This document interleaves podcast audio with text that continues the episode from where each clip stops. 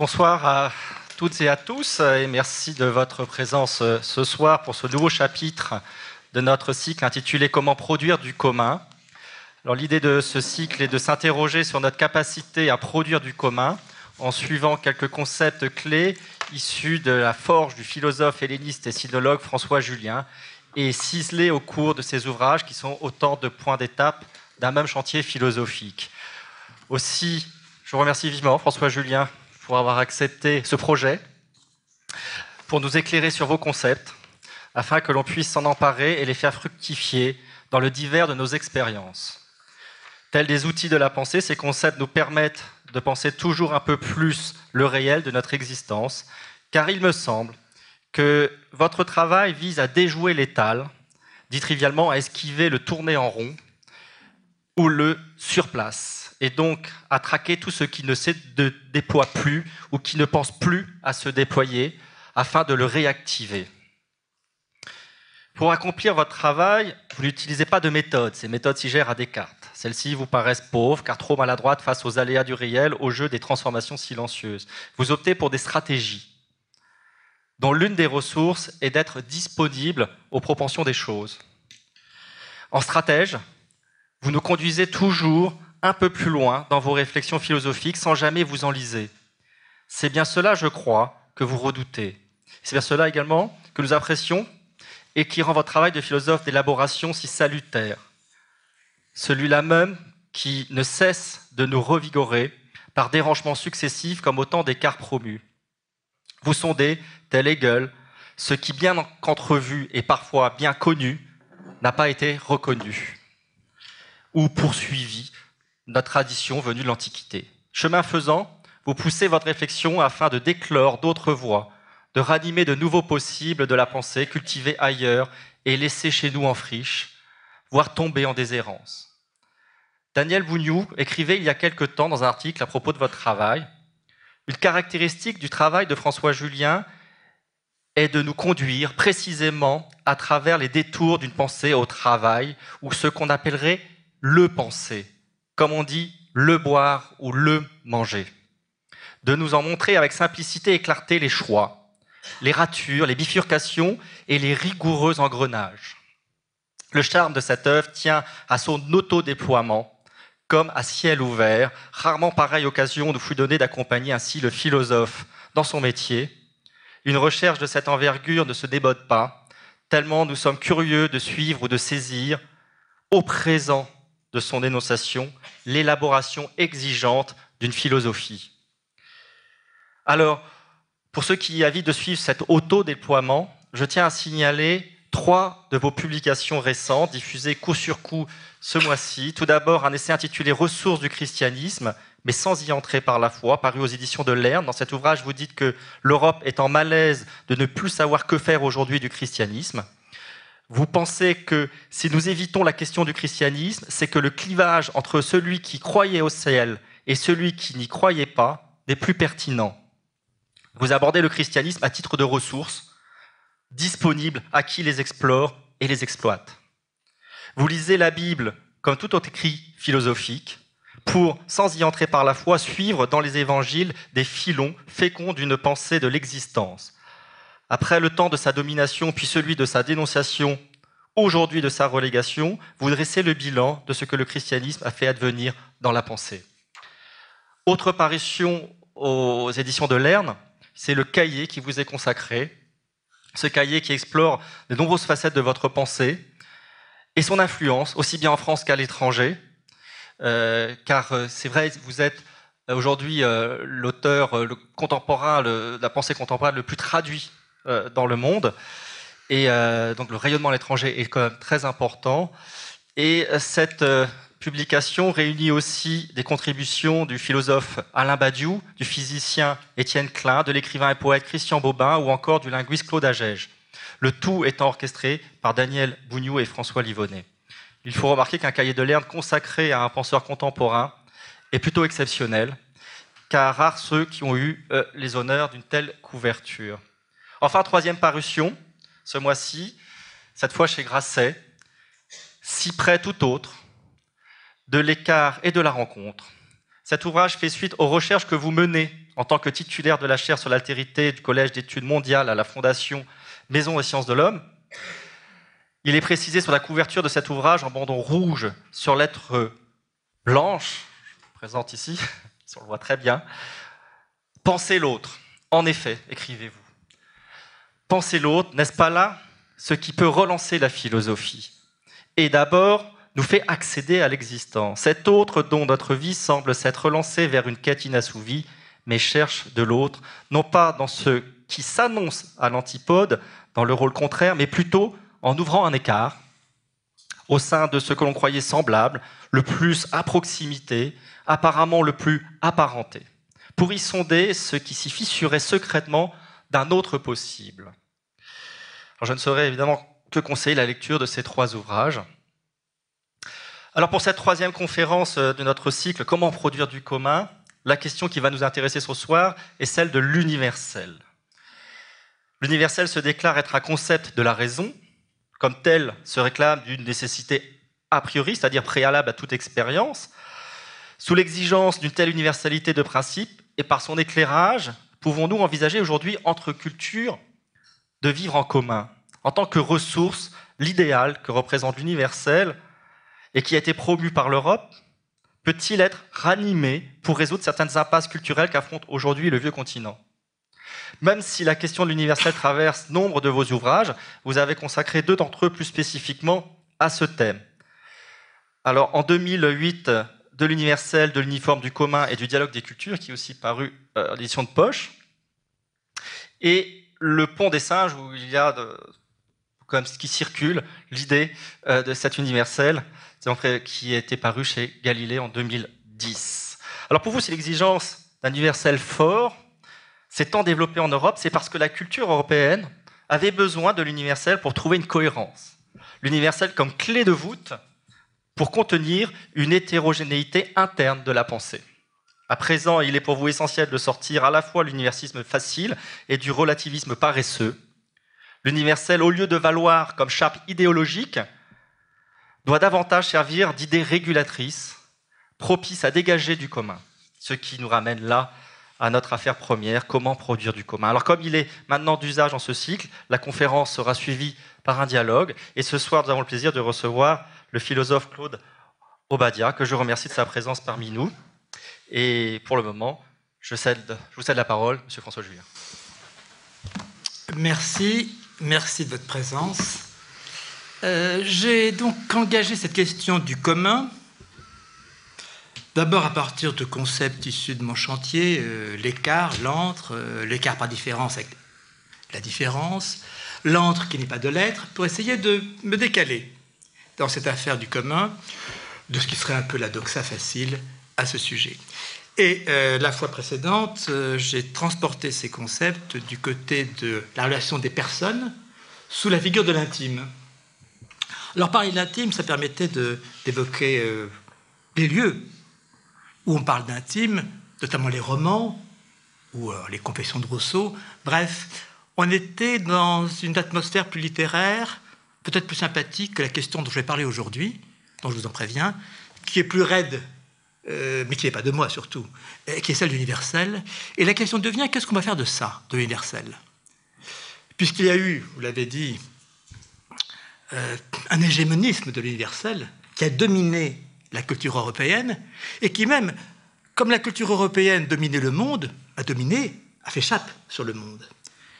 Et puis, euh, cette pensée universelle s'est trouvée remise en question par le fait que la puissance même de l'Europe, c'est quelque part, disons, euh, ça, défaite, en tout cas, n'est plus dans cette hégémonie ou dans cet effet de puissance. Et donc la question aujourd'hui nous hante, je crois. Alors qu'est-ce qu'on peut faire encore de l'universel? Est-ce que c'est une idée périmée? Ou est-ce qu'il faut la repenser? Ou est-ce qu'on pourrait se reposer encore sur le bon vieil universalisme d'antan? Bref, je crois qu'on ne peut pas éviter aujourd'hui cette question-là. C'est pour ça que je vais m'y atteler en requérant un peu de patience de votre part, parce que l'affaire n'est pas, euh, toute fraîche, euh, n'est pas intime. Bref, euh, à une sorte de froideur conceptuelle dans laquelle je vais essayer de me risquer. D'abord, d'où vient cette question de l'universel, elle nous vient de, de ce qui a été sa promotion dans la philosophie classique européenne. Mais il faut quand même d'abord se rendre compte de ce que ce terme est équivoque. Et donc le premier travail à faire vis-à-vis de ce terme, c'est de le nettoyer un peu en distinguant notamment deux sens possibles à universel. Un sens faible et un sens fort. Le sens faible, c'est le sens du euh, constat, de la généralité, du ça a toujours été ainsi, d'expérience empirique. Ce sens-là, je pense qu'il est euh, mutatis mutandis un peu partout, dans les cultures du monde. Mais il y a un sens fort qui a primé en Europe, et qui est le sens non pas de généralité, mais de nécessité. C'est-à-dire non pas c'est ainsi, ou cela a toujours été ainsi, d'expérience, mais cela ne peut pas être autrement. Donc un sens qui est prescriptif, de nécessité. En ce sens-là, il vient euh, de l'héritage grec, des mathématiques. C'est un sens logique. Il faut distinguer les deux parce que ce, second sens, il est un sens fort. Fort, c'est-à-dire euh, fort parce qu'il s'impose à nous, à nous en amont de toute expérience. Une nécessité, c'est qui est d'avant nous, en amont même de la formation de notre esprit. Donc c'est un commandement qui est, vous l'avez dit, n'est-ce pas, a priori. A priori, c'est-à-dire en amont de toute expérience. Et c'est, euh, si on dit ainsi a priori, on se réfère à une philosophie qui a porté cette pensée universelle à son apogée, qui est celle de Kant. Euh, Kant, donc euh, la seconde moitié du XVIIIe siècle, qui fait passer l'universel de la science à l'expérience. Plutôt, qui fait passer l'universel de la science pour donner forme à l'expérience. L'universel de la science est celui des mathématiques qui, a, euh, qui s'est ensuite imposé dans la physique et qui a abouti à cette sorte de euh, grande législation de l'univers qui est celle des lois universelles de la nature chez Newton.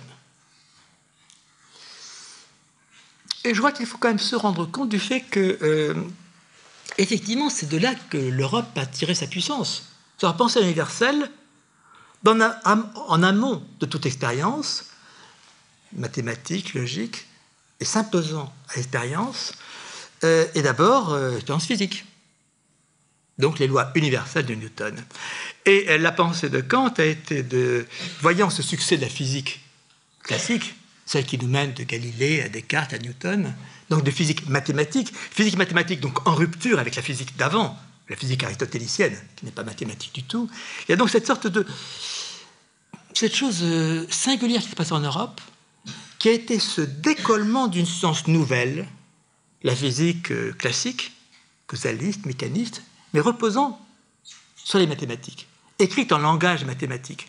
Donc, euh, ce détachant de la physique telle qu'on la faisait avant, la physis des, Grecs, qui était une, physique de la nature, c'est-à-dire des qualités sensibles, la physique d'Aristote. Et donc il y a promotion, et c'est de là que l'Europe a, mon sens, tiré sa puissance, promotion d'une science nouvelle, de, reposant sur un universel de nécessité, a priori, écrit dans un langage mathématique, euh, qui est l'universel des lois physiques. Les lois physiques qui valent partout dans l'univers, et qui euh, se trouve donc euh, avoir fait le succès d'une science nouvelle qui a fait la puissance de l'Europe.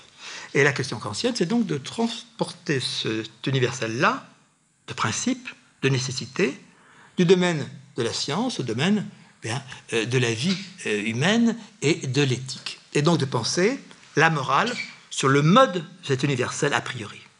C'est le fameux impératif catégorique de la morale kantienne. En tout cas, vous me direz, bon, euh, c'est Kant, un peu même nous. Mais la question, je crois, se pose aujourd'hui parce que, cette conception kantienne d'une morale relevant donc d'une nécessité de principe, d'un universel logique, d'un impératif donc catégorique et non pas hypothétique, eh bien, et ce contre quoi s'est révoltée euh, notre modernité, pour une part Au nom de quoi? Bah, Au nom de l'individu, au nom du singulier, au nom de ce qui ne se coucherait pas sous cet universel prescriptif. Et là, c'est, euh, entendez les grands noms, des grands noms en tout cas, de la pensée du XIXe siècle, aussi bien chez Nietzsche que chez Kierkegaard. Pas? Euh, Kierkegaard qui a pensé l'existence justement comme ce singulier qui ne se couche pas sous un universel de principe. Cette pensée de l'individu dans ce qu'elle a d'absolu, et donc n'étant pas à coucher sous cette législation de principe universel de la morale. Euh, chez Nietzsche, n'est-ce pas, euh, même chose, revendication, donc révolte, voyez, révolte, pour que l'affaire étendue pour, disons, revendiquer le singulier face à cet universel posé de principe. Est-on libéré pour autant de cette question Non. Quand nous disons exposition universelle, quand nous disons universalité des droits de l'homme, de quel universel s'agit-il Et est-il encore légitime? C'est la double question. Universalité des droits de l'homme, je reviendrai après. Les droits de l'homme universel, est-ce que c'est un universel de constat, de généralité?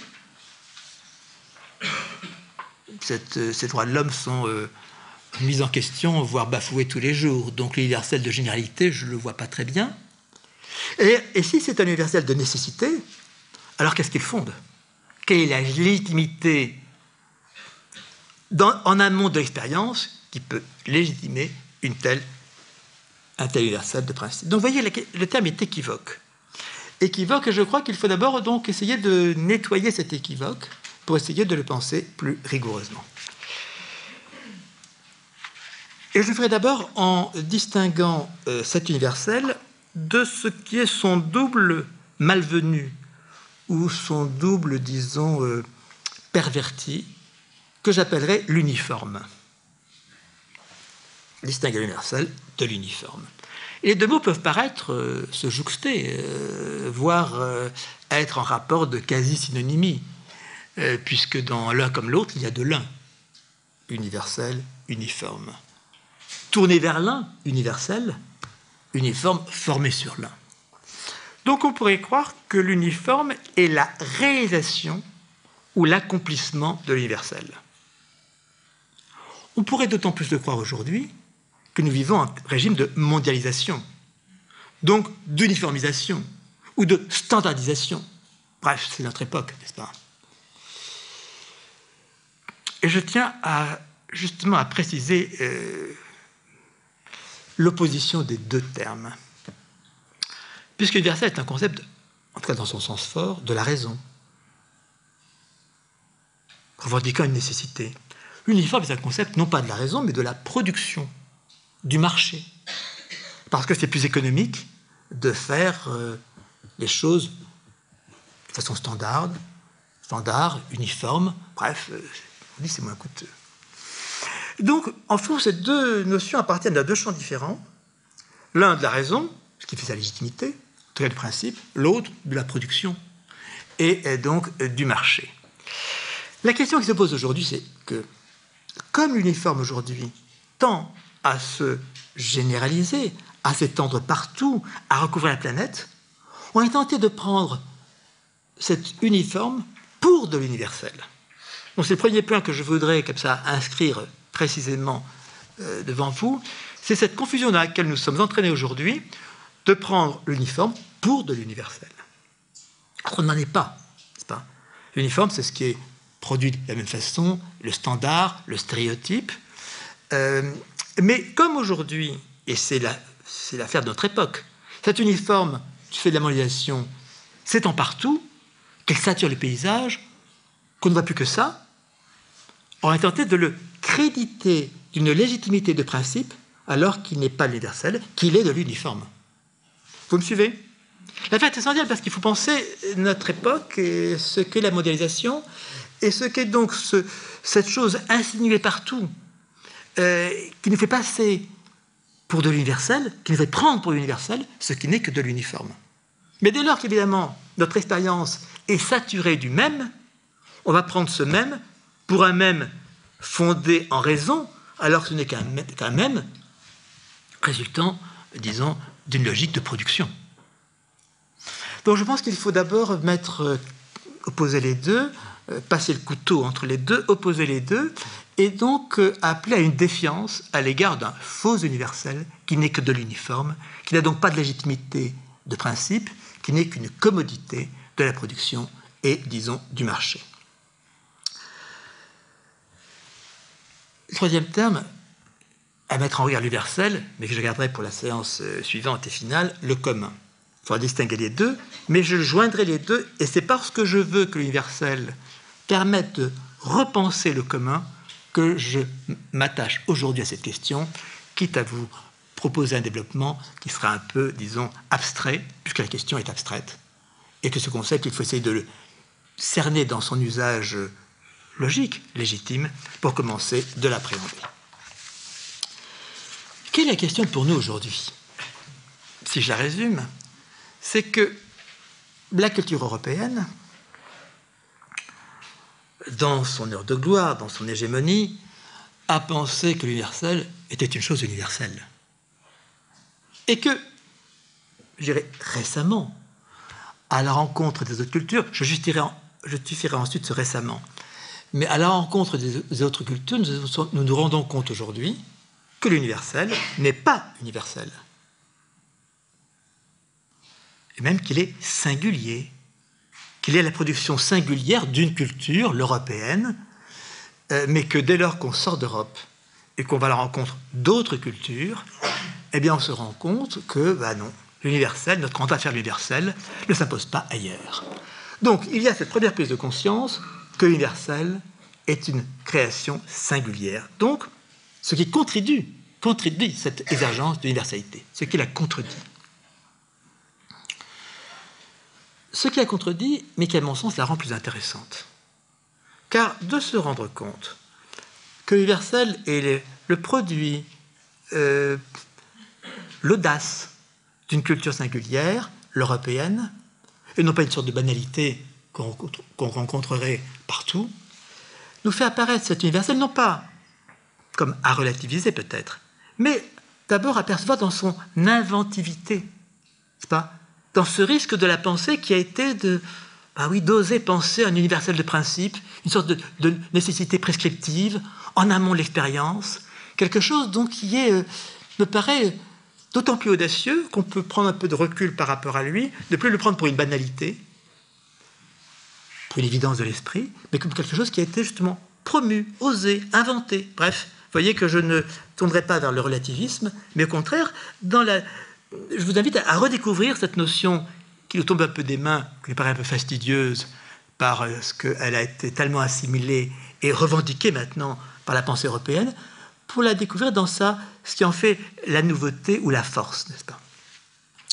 Donc d'abord, premier, premier constat, celui-là, celui de ce que euh, nous découvrons aujourd'hui à la rencontre des autres cultures, que cette exigence universelle n'est pas universelle, et tout sauf universelle, puisqu'elle est singulière, ce singulier s'opposant à l'universel. Et puis, second, second constat, non plus de l'universel au regard des autres cultures, je reviens tout à l'heure à propos des droits de l'homme, mais l'universel en tant que tel, dans sa production historique, on se rend compte que L'universel, dans sa formation, dans son avènement, non seulement est une affaire singulière, c'est une affaire hautement problématique. Que l'universel, au fond, est formé de plans divers, donc relève une histoire chaotique. Est-ce même une histoire? Peut-on écrire une histoire du concept d'universel en Europe? Je ne suis pas sûr, tellement on voit de plans divers euh, se trouver comme ça associés dans cette affaire universelle mais qui implique d'être distingué. Et c'est ce que je vais faire en premier, en essayant d'évoquer les divers plans à partir desquels s'est constituée cette affaire universelle en Europe. Pour aller vite, j'en distinguerai seulement trois, qui sont ceux de trois étages en quelque sorte. D'une part, de l'universel logique autrement dit l'universel du concept, celui de la philosophie. D'autre part, l'universel politique, celui de la citoyenneté, citoyenneté universelle. Là, je passerai de Grèce à Rome. Et puis un troisième universel, qui contredit les deux premiers, et qui est l'universel chrétien, l'universel paulinien, l'universel du salut. Voilà, en tout cas, trois étages, qui, vous voyez, ne sont pas construits euh, dans le même bâtiment, euh, si ce n'est qu'un espace européen qui est plus ou moins euh, le même, et encore, qui est donc, qui nous fait apparaître que l'universel relève d'une histoire chaotique, pour ne pas dire composite. Chaotique, composite, donc quelque chose qui n'est pas... Euh, l'universel se présente comme une sorte d'exigence de la raison, mais quand on considère comment il est devenu, on se rend compte que cette affaire, eh bien, euh, justement, euh, est assez, assez étrange dans son événement, et nous donne donc à réfléchir sur cette histoire dont procède la pensée universelle en Europe. Alors je distingue ces trois plans, ces trois pans de cette formation universelle. D'abord celui de la philosophie. Et là, il y a une expérience qui est décisive pour la philosophie. La philosophie grecque euh, ne, peut pas, se penser sans cette exigence universelle qu'il a promue. Euh, puisque, au départ, euh, Qu'est-ce que pensent les penseurs grecs, ceux qu'on appelle les présocratiques Donc avant ce tournant du socratisme, qui est essentiel dans l'affaire universelle. Euh, ils essaient de dire le tout du monde, le tout des choses, tout holon, mettre la main sur le tout. Ils commencent par dire le tout, euh, c'est l'eau, c'est l'air, ou c'est l'infini indéterminé, à Byron. Bref. Dire le tout des choses. Et puis, euh, justement, sur ce tout, on ne s'entend pas. Puis, c'est difficile, difficile de mettre la main sur le tout, n'est-ce pas? Euh, Donc, il y a une sorte de,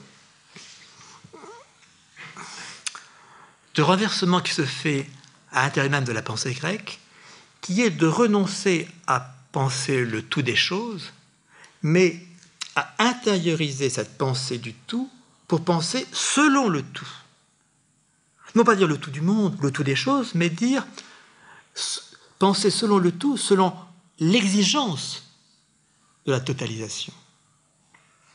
Non plus toolon, mais selon le tout. Kat olu que vous entendez dans catholique, le catholique euh, de la religion, selon le tout. Cette, euh, ce grand virage, euh, on le rapporte, dans l'histoire de la philosophie, à Socrate.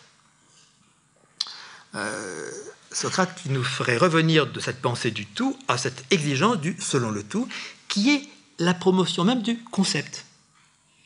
Le concept est pensé selon le tout. Passer des belles choses, tout ce qu'on voit dans les premiers dialogues de Platon, passer des belles choses au beau en soi, des belles choses diverses comme elles sont, dans le phénoménal, dans ce pluriel de la diversité, à penser selon une même idée, kata mian idean, dit Platon, selon une même idée, une même idée qui est donc qui range ce divers sous l'unité. Platon ne dit pas concept, il dit idée, n'est-ce pas? Mais c'est déjà la pensée du concept qui est en jeu, sous une même idée. Ce qu'on appellera en philosophie subsumer. Subsumer, c'est-à-dire prendre dessous, ranger sous, sous une même idée, sous l'unitaire de l'idée, ranger le divers, l'expérience. Passer des belles choses au beau en soi. Donc, de là s'élever au concept de beau. Ça, c'est la grande affaire de la philosophie. C'est la porte d'entrée de la philosophie. Il y a donc ce choix comme ça qui est un choix qui est enfanté par la pensée grecque et dont on n'est pas sorti. Selon le tout. C'est donc cette sorte de pli de la pensée grecque, ce pli de l'universel, qu'on retrouve de Platon à Aristote. Prenez la première page de la métaphysique d'Aristote. Qu'est-ce qui ouvre la scène de la métaphysique d'Aristote? C'est cette exigence universelle. Passer de l'expérience avec euh, sa diversité, son indéterminabilité, à ce qui devient, à ce qui la met en forme, ce qui l'organise, et qui est cette pensée du selon le tout, euh, qui est et qui fait passer, nous dit Aristote, de l'expérience à la science. La science, c'est le savoir constitué la science au sens grec, l'épistémé, c'est ce savoir constitué selon l'exigence du tout. et sa nécessité, donc en termes d'universel. C'est là qu'Aristote introduit cette distinction essentielle entre l'opinion et la science, la doxa et l'épistémé. La doxa, c'est pas que l'opinion soit fausse, des opinions vraies, mais l'opinion ne s'est pas élevée à cette exigence de l'universel.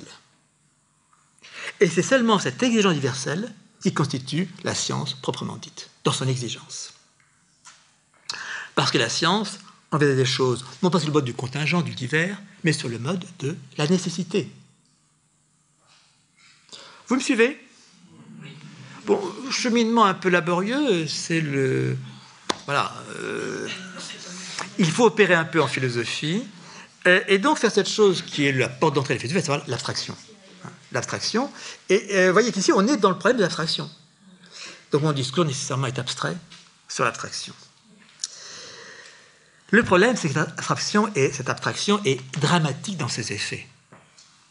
C'est bien beau de subsumer, de ranger sous l'exigence de, selon une même idée, une seule et même idée, kata miam idean. Simplement, euh, qu'est-ce qui se perd dans cette, euh, cette résolution de penser en termes d'universel? On le voit d'Aristote. Si j'évoque la première page de la métaphysique, c'est parce que à la fois il fait apparaître cette exigence universelle, passer de l'opinion contingente et diverse à cette exigence d'universalité, donc de nécessité, les devons de pair, qui informe l'expérience, lui donne forme, mais en même temps, euh, qu'est-ce qui échappe à cet universel prescriptif, édicté par la raison de ce selon le tout Qu'est-ce qui échappe? Il y a une phrase qui est devenue essentielle dans la qui vient qui n'est pas d'Aristote, mais qui vient de la tradition aristotélicienne, euh, donc de la pensée médiévale, donc qui se dit en latin quand il est dit l'existence est faite des individus, tandis que la science porte sur les universels. Existentia est singularium, l'existence est faite des individus, là c'est un génitif, elle est faite de des individus, mais la science, scientia est de universalibus. La science porte sur les universels. Mais ce qu'il dit là, qui est dramatique, n'est-ce pas euh, Dramatique parce qu'il y a une déchirure qui se fait de l'expérience humaine, c'est que l'existence, elle est des singuliers. C'est là que Aristote a quitté Platon. L'existence n'est pas l'existence des idées, elle est l'existence des sujets singuliers, Callias, Socrate, n'est-ce pas? Ça qui existe. Donc l'existence est faite des singuliers, mais la science, elle, alors évidemment, euh, Aristote ne dit pas mais, c'est moi qui ajoute ce mais, pas Ce mais dramatisant, c'est que la science, elle porte sur l'universel, des universalibus, donc avec une distance qui est qu'elle porte sur, à propos d'eux. Donc nous sommes entre l'existence et la science, quelque part déchirés entre deux. Puis la science porte l'universel, et portant sur l'universel, elle perd l'existence. L'existence qui est faite des singuliers. Cela me paraît essentiel parce qu'au fond, on comprend mieux la scène, disons, euh, de pensée qui est la nôtre, qui est la nôtre aujourd'hui, notamment cette bipartition entre euh, la science ou la philosophie d'un côté, les discours qui portent sur l'universel, et puis ce qui va devenir pour récupérer ce que cette pensée universelle a laissé tomber, a perdu, qui est ce qu'on va appeler d'un terme moderne la littérature. Si on prend ce concept de littérature au sens rigoureux, au sens fort, je dirais que la littérature, c'est justement ce qui récupère ce qui a laissé tomber, ce logos, ce discours de l'universel. Parce que la littérature s'occupe du singulier, une vie, une existence. Et puis, euh, la littérature s'occupe de l'ambigu, de ce qui ne se laisse pas subsumer sous cette clarté du concept. Donc, au fond, on a cette sorte de bipartition, ou un peu schizophrénie, n'est-ce pas Celle de notre culture, qui est d'un discours partagé en deux, entre deux vocations, pas euh, Philosophie et littérature. Je signale ça parce que je pense qu'une des grandes tâches de la philosophie aujourd'hui, c'est de récupérer ce qu'elle a laissé tomber. De récupérer, c'est pour ça que je, lis les, romanciers, je lis les poètes, Parce que, euh, d'abord parce que poètes et romanciers ont souvent pensé avant les philosophes, première leçon, et la seconde parce que je crois qu'il est, il est temps justement de, euh, non pas de défaire cette opposition, mais de, parce que je tiens à l'exigence du concept qui fait la philosophie. je ne vois pas de philosophie sans cette exigence du concept, donc de cette exigence de l'universel. Mais en même temps, je pense qu'il faut essayer de porter à l'exigence du concept, à l'exigence universelle, ce qui s'est pensé, découvert dans la littérature. Et donc, euh, pardon, vous voyez, euh, la fois précédente, je proposais de penser l'intime. L'intime, c'est donc euh, non, le singulier, l'intime, n'est-ce pas? Et même le, fond du singulier. Et c'est d'en faire un concept. Donc de porter cette question de l'intime, justement, de le ramener dans la philosophie pour le porter à cette exigence conceptuelle d'universalité euh, que l'intime semble au départ refuser. En tout cas, je crois qu'il y a quelque chose à réfléchir qui est euh, ce qui fait un peu que ça fait destin dans la pensée européenne, euh, dont je ne trouve pas du tout l'équivalent, par exemple, dans la pensée chinoise, qui est cette sorte de rupture entre pensée discours universel, logos, qui est le discours de la philosophie, et puis cette autre possibilité de discours qu'on appellera littérature, qui s'occupe de ce qu'a laissé tomber la philosophie, sur les figures du singulier, sur les figures de l'ambigu. Je dis ça tout hâtivement, bien sûr, pour euh, simplement évoquer ces, points, n'est-ce pas, d'avènement de, la pensée de l'universel, de son exigence, euh, euh, et pour essayer de voir ce qu'on peut en faire aujourd'hui.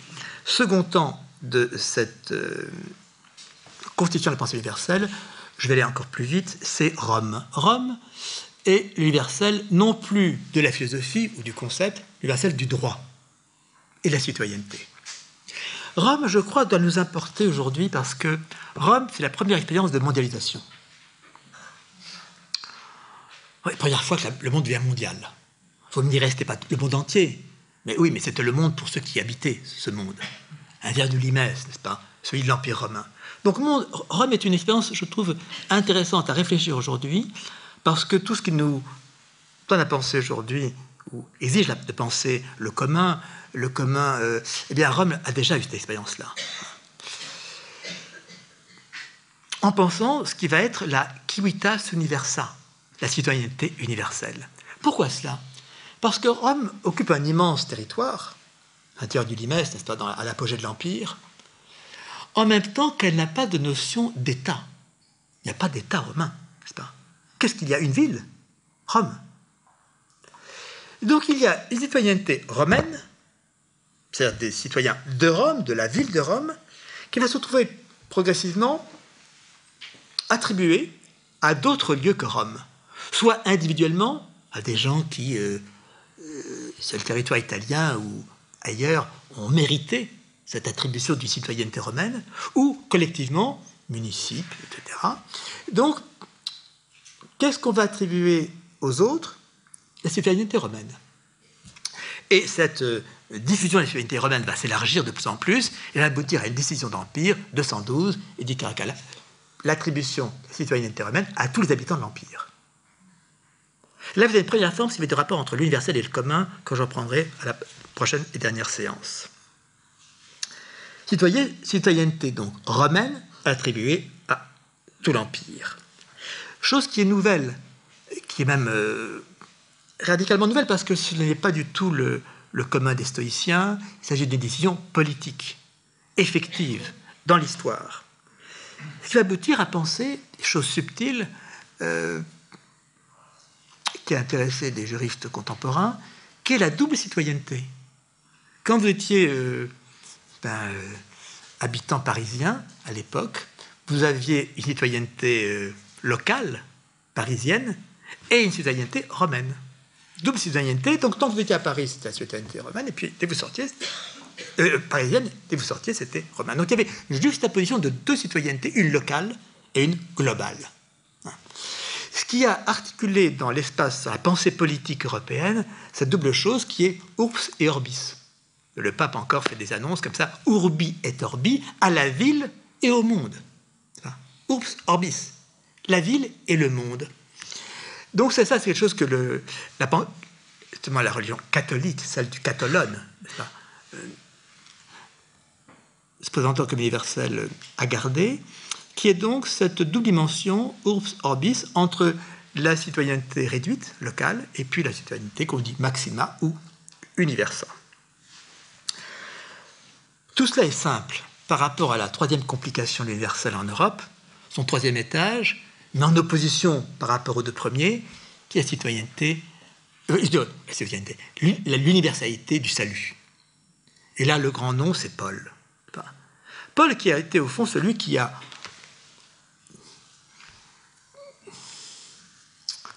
qui a installé le christianisme. Et qui en a fait une chose qui était locale, on a fait une chose universelle. Donc c'est pas Christ, c'est Paul. Et euh, ce qui a porté le christianisme dans son déploiement, c'est justement cette exigence universelle qui venait en contradiction de l'universel de la raison ou du politique, grec et romain. Avec d'abord ce fait premier essentiel, c'est que euh, ce qui fait la singularité du christianisme, c'est que euh, le Christ parlait l'araméen, une langue sémitique, et l'annonce du Christ est faite en grec. L'évangile est en grec. Donc là, il y a quelque chose qui est singulier dans l'histoire des religions, c'est que l'annonce du message, c'est pas dans la langue dans laquelle ce message a été conçu, porté. Là, il y a quelque chose qui et qui est singulière. Ce passage d'une langue sémitique, d'araméen, à au grec, qui n'est pas n'importe quelle langue, qui est la langue de l'universel.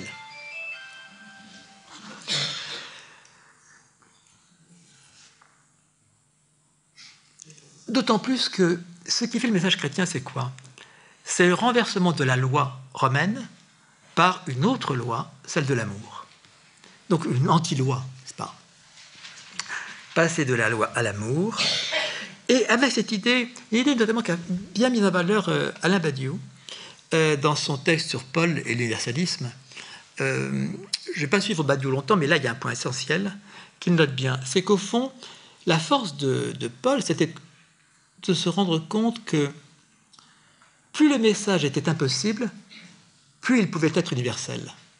Parce que l'exigence de croire que Dieu, que Christ est ressuscité et que nous ressusciterons, bon, c'est un message qui n'est pas facile à faire passer. Mais justement, c'est le message qui se désolidarise le mieux de toutes les pensées coutumières, de toutes les pensées, vous voyez, euh, empiriques, si j'ose dire et qui détache donc une exigence qui est une exigence, il est aussi difficile dans toute culture de penser cet universel du salut, c'est-à-dire d'un homme ressuscité. Donc au fond, euh, cela me paraît important à, concevoir, c'est que l'énoncé le plus fou, si j'ose dire, dans sa, je prends le terme évidemment, le terme chrétien, euh, Moria, la folie de la croix, Hein, le terme que revendique l'Évangile. L'énoncé le plus fou est le plus universel, parce que celui qui détache le mieux de toutes les croyances particulières. L'énoncé le plus fou est le plus universellement crédible, parce qu'on est tous dans la même difficulté pour euh, faire ce pas et croire à cette euh, possibilité d'une victoire sur la mort, bref, ce que l'Évangile appelle la folie de la croix effectivement, le message de Paul, c'est qu'il singularise, c'est qu'il se détache de l'anecdotique. Paul, pourtant, est quasiment contemporain du Christ. Hein. Simplement, euh, il ne cherche pas à savoir qui est le Christ biographiquement. Ce qui l'intéresse, c'est un message simple, c'est victoire sur la mort, le nouvel Adam, pas? Alors, ce retournement de la condition humaine. Passage de la langue sémitique à la langue grecque, et détachement du milieu juif la pensée hébraïque était locale, celle d'un peuple, et passée du peuple à l'humanité. Donc là, c'est là qu'il y a le changement, non seulement changement d'échelle, mais changement euh, d'histoire qui est non plus une histoire singulière, l'histoire d'un peuple et du salut, mais du salut de tous les hommes, et d'un universel qui est prescriptif, qui est un universel au sens fort. Pas de généralité, mais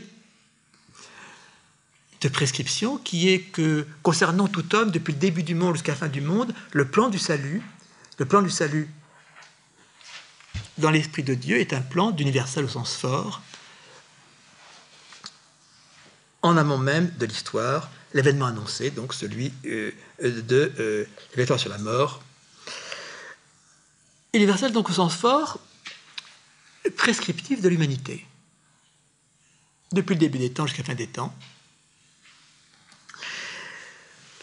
Et que porte alors cette figure singulière du Christ, et qui est là quelque chose qui est euh, encore le singulier de la, la pensée, qui est que le Christ est totalement homme, totalement Dieu. Cette décision de concile, de concile, le pensait totalement homme, donc totalement inscrit dans l'humanité. Il souffre, c'est pas hein? Dernière parole du Christ, euh, mon Dieu, pourquoi tu m'as abandonné? Parole humaine. Et puis en même temps, euh, totalement Dieu. Et c'est du fait qu'il est totalement Dieu en étant homme qui va amener à penser le croisement de ce que évoqué d'abord en forme, d'opposition, à savoir l'individu et l'universel. Le Christ incarne dans sa singularité humaine l'universel de Dieu. D'où l'importance de penser le, Christ comme totalement totalement Dieu, justement, c'est donc la figure de l'universel incarné. L'universel, dans sa nécessité de principe, mais inscrit dans, de l'individuel avec ce que cette inscription a de contradictoire.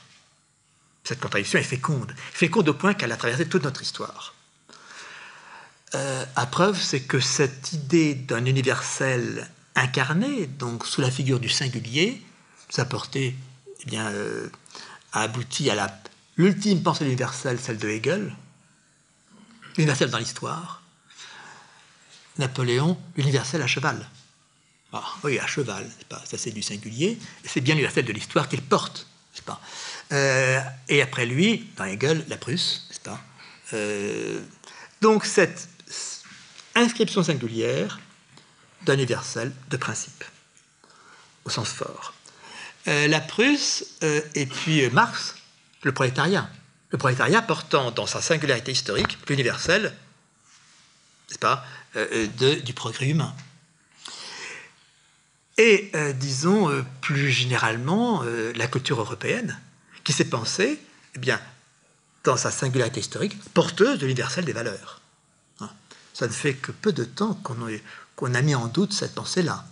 Elle a habité la conscience européenne comme étant la civilisation, n'est-ce pas, porteuse de l'universel, s'imposant aux autres cultures.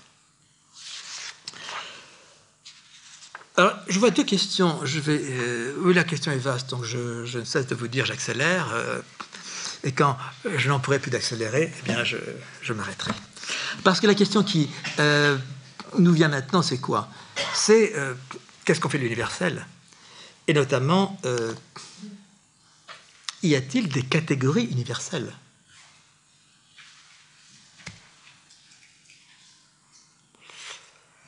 Question que s'est posée la philosophie dans sa pensée logique des catégories. Les catégories devant être cette, euh, ces euh, notions qui seraient d'emblée universelles. Vous avez deux auteurs qui euh, aussitôt surgissent comme penseurs des catégories. Le premier, c'est Aristote, que j'évoquais en commençant, euh, passer de singulier de l'expérience à l'universel de la science, avec l'idée de former une table des catégories, c'est-à-dire de concepts universels. Il y en a dix. Premier, c'est l'essence, ousia, et puis c'est la qualité, c'est la quantité, c'est la, relation pros en grec. Le passif, l'actif, dix. Dix en tout. Qu'il appelle des schemata des categorias, donc des formes de la prédication. C'est-à-dire que tout ce que nous disons, que nous disons donc en prédiquant, en prédiquant, c'est-à-dire en attribuant ce que nous disons à un sujet, prédiquer, attribuer, donc toute notre prédication est sous cette table des catégories, sous ces dix catégories dont Aristote, comme ça que codifie Aristote. Alors autant vous dire que euh, on a réagi à l'encontre de cette table des catégories d'Aristote il y a un savant allemand qui l'a fait d'abord, et puis en France, Benveniste a montré que les catégories d'Aristote étaient des catégories de la langue grecque.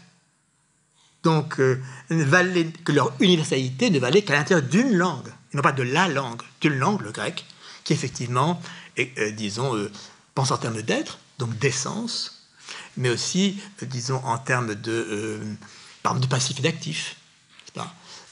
donc, au fond, cette table des catégories d'Aristote avait été soufflée par la langue grecque. Donc, ce n'était pas des catégories universelles, c'était des formalisations de la prédication, telles que la langue grecque euh, porte à les penser. Alors quelqu'un est venu ensuite qui a cherché, en reprenant ce terme des catégories, à poser la question dans son exigence, qui est, je reviens à lui, Kant, Kant, dans la critique de la raison pure, pour penser est-ce qu'il y a des notions universelles? Qu'il va appeler des concepts souches de tout entendement humain. Concept souche, souche, Stammbegriff, concept souche, c'est-à-dire anhistorique, transhistorique, transculturel, pas?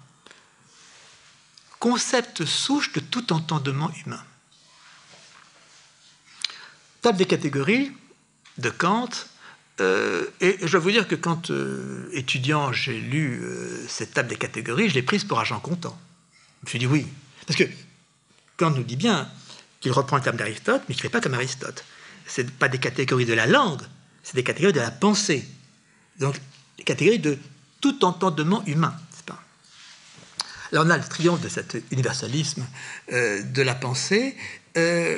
Euh, et je vous dis donc que, la lisant ou l'apprenant ou euh, euh, dans mes de philosophie, j'ai pris pour argent comptant ce que me disait Kant, à savoir, et ce que disait le professeur aussi, hein, à savoir que, bah oui, là, on avait l'universel de la pensée. Étant passé par la Chine, j'ai commencé à soupçonner cet universel d'être euh, non pas universel, mais là encore singulier, c'est-à-dire propre à une langue.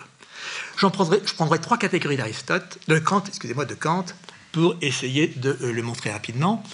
Euh, la, catégorie de la substance, ou comme il dit, de l'inhérence. Est-ce que c'est universel? Du deux temps de la pensée européenne, certainement, puisque depuis les Grecs, on pense en termes de substance, ce qui se tient sous le changement, l'hypocaïménon des Grecs. Si je passe du côté chinois, si se retient la notion d'être, ça qui est essentiel en Chine, il n'y a plus de substance.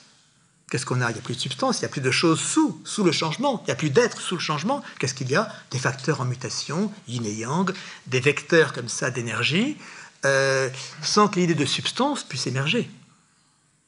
Donc pas de substance en Chine. Causalité. Alors on se dit causalité, euh, Là, on tient quelque chose de consistant. Hein. D'autant plus consistant que pour nous expliquer, c'est rendre compte de la causalité. Explicare. Entre les causes et les effets. C'est comme ça qu'on a rendu compte du monde depuis les Grecs, en termes d'aitia. Qu'on a pensé Dieu, première cause chez Platon. Il faut, on remonte de cause en cause jusqu'à une, cause première qu'on va appeler euh, bah, cause première, donc Dieu. Or, cette pensée de la causalité, elle a dominé toute la euh, pensée grecque, la pensée classique, avec un coup de. un grand ébranlement qui est chez Hume, juste avant Kant. Vous savez que Kant dit que Hume l'a réveillé de son sommeil dogmatique, parce que justement, Hume met en question cette euh, pensée de la causalité, euh, et Kant va la rétablir, justement pour en faire une pensée universelle. Bon, là encore, si je passe du côté chinois, non pas d'intérêt pour la cause. Chez les moïstes tardifs, donc une école de, secondaire, dont il a justement, dont il n'est quasiment rien resté comme texte, parce que justement c'est la seule école qui ne parle pas du Tao. Alors en Chine, on parle du Tao, n'est-ce pas? Ça c'est euh, la banalité de la pensée chinoise. Maintenant, il y a comme toujours les, la pensée diverse. Il y a des gens qui sont plus techniciens, artisans, enfin qui sont pas du milieu lettré ou ce qui viendra du milieu lettré, euh, qui ne s'occupent pas du Tao. Par contre, eux, ils s'intéressent à la cause.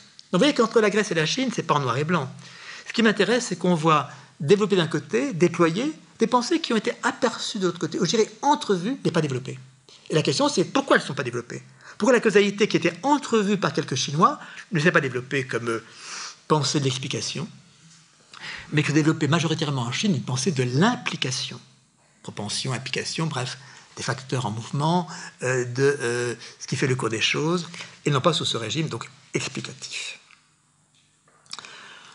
Vous me dire qu'il y a une catégorie de, Kant à laquelle on n'échappera pas, c'est existence, non-existence. Toi, vous me direz, euh, ça s'impose à nous. Ça s'impose logiquement à nous. C'est donc d'une prescription de principe. Je l'aurais cru si je n'étais pas passé en Chine. Mais je me rends compte qu'en Chine, justement, parce que la pensée chinoise, la langue pensée chinoise, n'a pas pensé le verbe être, a pensé à la prédication, je suis ici. Mais non pas je suis, je suis ou je ne suis pas, to be or not to be, l'être ou le néant. Donc la Chine n'a pas opposé existence à non-existence. Couple catégoriel chez Kant, s'imposant à tout entendement humain, puisque la Chine pense en termes de, pour reprendre la formule chinoise, entre il y a et il n'y a pas, et où je tienne. S'il n'y a pas la pensée de l'être, il n'y a pas cette rupture entre être et non-être, entre être et néant. Qu'est-ce qu'il y a? La transformation. Il y a des mutations, de la transformation, et donc il n'y a que des transitions. Il n'y a que des transitions d'existence et d'inexistence. Nos vies sont faites de ça, et le monde aussi. Donc il n'y a plus cette euh, distinction de principe être ou pas être, existence, non-existence. Il y a quoi? Il y a de la transition continue. Euh, si vous regardez des peintures chinoises, vous avez dû voir des peintures classiques de la Chine, des grands rouleaux, vous voyez que le peintre peint entre il y a, il n'y a pas. Il peint des montagnes émergentes, émergentes, émergentes, émergentes, sortant des nuées, mais euh, encore indistinctes. Il peint donc dans la transition du perceptible et de l'imperceptible, dans la transition des deux, non pas en séparant ce qu'on perçoit et ce qu'on ne perçoit pas, mais nous mettant dans la transition entre perceptible et imperceptible. Voilà. Entre il y a il n'y a pas. Bon, je résume tout ça pour dire que eh bien, je ne suis plus sûr qu'il y ait des concepts souches de tout entendement humain. Euh, donc, euh, que l'universel n'est pas donné d'emblée. C'est ça que je voulais marquer comme position.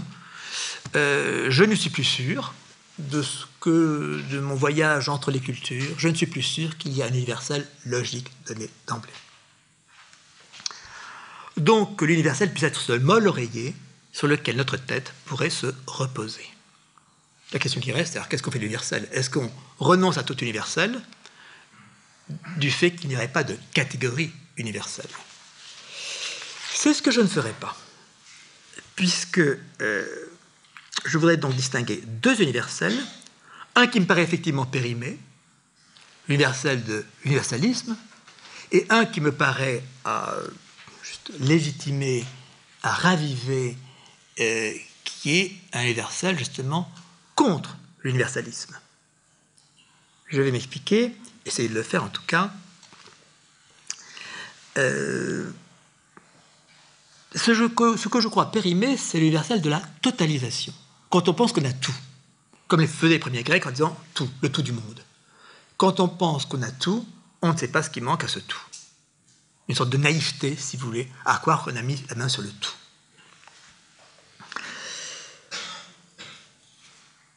Universel, universel donc de l'universalisme, de la totalisation.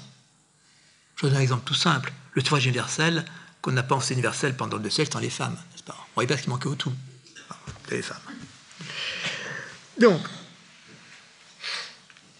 cet universel de totalisation me paraît périmé. J'en ai donné dans le petit livre que vous avez la habitude de citer, euh, une figuration euh, picturale qui est le, grand rétable des frères Van Eyck à Gand. Vous avez dû voir ça ou le voir en image. Euh, vous avez vraiment voilà, l'universel classique qui est figuré en rétable euh, avec euh, Dieu en haut, euh, on ne sait pas très bien si c'est le Père ou le Fils. Justement, il y a une volonté de se retirer de cette distinction, avec Adam et Ève de part et d'autre, la Vierge et, Jean, et puis dessous la foule humaine qui converge vers l'agneau mystique, l'autel de l'agneau mystique. Avec en arrière-plan une ville dont on ne sait pas très bien si c'est Gand ou Jérusalem, n'est-ce pas? C'est une sorte de ville là aussi. Et on voit que les peintres, les frères à la fois étaient très soucieux d'introduire une diversité dans les vêtements, dans les fleurs du pré, dans euh, les chapeaux. Paraît-il, il y a un chapeau chinois. Et puis, euh, cette convergence, commentant un verset de l'Apocalypse, euh, qui est que toutes les foules, toutes les, les peuples du monde vont converger vers une même vérité, vérité donc de la révélation chrétienne. Cet universel-là, pense qu'il est périmé. La question qui se pose donc, c'est qu'est-ce qu'il entre avec lui dans sa chute tout universelle, ou est-ce qu'il ne faut pas penser justement universel contre l'universalisme, ce qu'il appellerait un universel rebelle, c'est-à-dire rouvrant du manque dans toute totalité acquise. C'est-à-dire cette exigence qui fait que quand on se dit j'ai tout, on se dit non, il y a toujours quelque chose qui manque au tout, à ce tout, à ce geste de clôture et de totalisation, qu'est-ce qui, euh, en fait, eh euh, fait, fait faille en lui et qu'il faut donc percevoir? Donc je verrai cet universel comme un universel négatif, c'est-à-dire non pas positif, s'installant dans sa positivité totalitaire, mais négatif, c'est-à-dire réintroduisant du manque dans l'universel, n'est-ce pas, se clôturant en totalité, celui de l'universalisme, qui n'est en fait qu'une sorte de totalitarisme. Universel, donc non pas de la clôture, mais déclôturant. Pour le nommer plus précisément, euh, je l'appellerai universel régulateur au sens de Kant. Je récupère Kant par ce bout-là, le Kant de la fin de la critique de la raison pure, où euh, Kant pense deux modes d'universel, un universel constitutif et un universel régulateur. Régulateur, il faut l'entendre, non pas au sens de régulation d'aujourd'hui, mais au sens de qui constitue la règle, la règle. Régulateur au sens où il dit la règle de la pensée. Kant ayant à faire cette chose qui est essentielle pour lui, qui est de distinguer euh, notre capacité de connaissance et notre capacité de penser. La connaissance, c'est l'affaire de l'entendement, avec euh, ces catégories, euh, mais la pensée débordant l'entendement, ce qu'il va appeler la raison. Et la raison, elle ne connaît pas, mais elle euh, a en elle une exigence de remonter toujours en amont des conditions à l'inconditionné. Donc, ce qui fait la raison, c'est la raison, donc c'est la, grande opération kantienne. La raison ne peut pas connaître, mais elle règle la recherche. Ce qui fait, ce qui fait que quand je, suis dans le processus de connaissance, je ne m'arrête jamais. Parce que je suis toujours amené à passer outre à ce qui est acquis par la connaissance pour aller plus loin. Donc, cette exigence d'aller plus loin, de ne jamais s'arrêter, c'est ça que nous donne la faculté de la raison par rapport à l'entendement. La raison ne connaît pas, mais la raison nous empêche de nous arrêter dans la connaissance. Et cet universel-là me paraît à garder, à repenser, à repenser à nouveau frais, comme étant cette exigence jamais satisfaite, mais ne cessant de maintenir la pensée en quête d'un dépassement. C'est dans cet universel-là que je pense euh, important aujourd'hui à, euh, disons, euh, non seulement légitimer, mais raviver. Je voudrais l'illustrer sur cette affaire des droits de l'homme ou de l'universel des droits de l'homme. Puisque là que la question politique devient euh, importante, et dans le, monde d'aujourd'hui, euh, l'Europe défend les droits de l'homme, défend les droits de l'homme au nom d'un universel, dont vous savez à quel point il est contesté, par ailleurs. Euh, qui nous pose donc, euh, connaît cet exercice de ramener cette question universelle dans l'histoire et dans le politique. Puisque nous disons, ou nous croyons, nous avons fait un idéal de, des principes universels des droits de l'homme. Et en même temps, euh, c'est une question qui a été de différents milieux. Euh, cette année, j'ai été rencontré, comme on dit, par euh, notamment personnes de Amnesty International, me disant, au fond, est-ce que l'universel sur lequel on vit, l'universel des Lumières, est-ce qu'il est encore aujourd'hui valide? Euh, Donc c'est une question qui, je crois, hante euh, la pensée contemporaine, y compris en Europe, qui est de se dire, mais au fond, c'est universel dont nous avons fait l'idéal, un idéal d'humanité, euh, qui a porté, disons, voilà, notre vision de l'histoire, est-ce que c'est encore légitime? Et la question des droits de l'homme, je crois, voilà, rend cette question j'aime pas le mot incontournable, mais disons, on ne peut pas biaiser avec ça, n'est-ce pas? Elle s'impose à nous. puisque nous avons une déclaration universelle des droits de l'homme. Alors, d'abord, je vais dire, préciser une chose historiquement, c'est que la fameuse déclaration de 89, il est intéressant de lire un peu ce qu'en disent les historiens. Comment c'est un texte qui a été écrit en préambule comme ça de façon euh, précipitée. Euh, on avait vraiment trop de choses à faire que de faire de la philosophie. Mais en même temps, il fallait bien fonder ce qui s'était en train de se mettre en route dans l'histoire, euh, qui allait devenir une révolution. Donc, d'où faire venir la souveraineté? D'où faire venir quel amont donner à notre organisation du politique? Et cette fameuse, ce fameux texte, dont on voit quand on regarde un peu comment il est écrit, que c'était un texte qui a été écrit euh, de façon très chaotique, hein. chacun proposant son truc, bon, on, les aligne un peu, on fait des. Voilà, à la hâte, et certains commentateurs disent c'est le plus mauvais texte qu'on pouvait écrire. Donc on l'a un peu béatifié ce texte, n'est-ce pas? Donc c'est un texte étrange parce qu'à la fois écrit à la hâte, et en même temps c'est un contexte souche, c'est-à-dire on essaie de le réécrire. S'il était définitivement universel, on ne le réécrirait pas. Or, on l'a écrit en 89, en 93, en 95, et puis en 48, et puis, et puis, et puis, et puis après l'ONU, enfin bon, bref, des couches, des couches, des couches, mais en même temps, texte souche, parce qu'il y a bien quelque chose qu'on réécrit. À la fois, donc, c'est un texte expérimental, essayé, connatif, et en même temps, bah, quelque chose, a, effectivement, euh, s'est trouvé constamment repris, et si on le reprend, c'est que on y tient. Donc, il y a cet, cet aspect-là, comment articuler, donc, euh, et alors, ce qu'on remarque, c'est que l'abstraction universelle de ce texte, de la Déclaration des droits de l'homme, en fait était, du point de vue historique, souvent une échappatoire aux difficultés. Donc on a abstrait pour éviter d'entrer de, trop près dans les difficultés du moment, notamment sur la propriété. Donc l'abstraction peut être une façon d'éviter, si vous voulez, l'implication dans l'histoire en proposant une sorte de, voilà, de mouture abstraite se défaussant des difficultés qui, étaient, euh, qui créent des, conflits dans le contexte de discussion de 89. L'autre question qui se pose, vous savez, c'est que euh, l'Europe a voulu euh, exporter les droits de l'homme, les a imposés. Il hein. faut le dire comme ça, parce que les cultures ont des rapports de force. et que Aujourd'hui, on a une situation où l'Europe, je préfère dire l'Europe que l'Occident, hein, parce que l'Occident c'est une notion très idéologique, l'Europe c'est une notion historique, culturelle historique, mais l'Europe euh, se sent aujourd'hui en, difficulté, je veux dire, euh, par rapport à l'Égypte, par rapport, enfin voilà.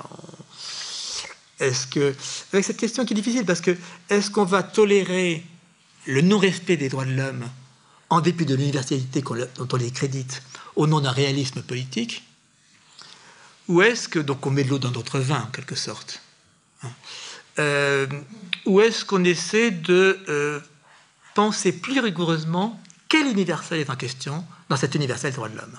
Ce que je vais essayer de proposer encore plus hâtivement, euh, en considérant d'abord que maintenant il y a d'autres idéologies rivales que celles des droits de l'homme et de l'universel, je pense notamment dans la tradition chinoise, celle de l'harmonie.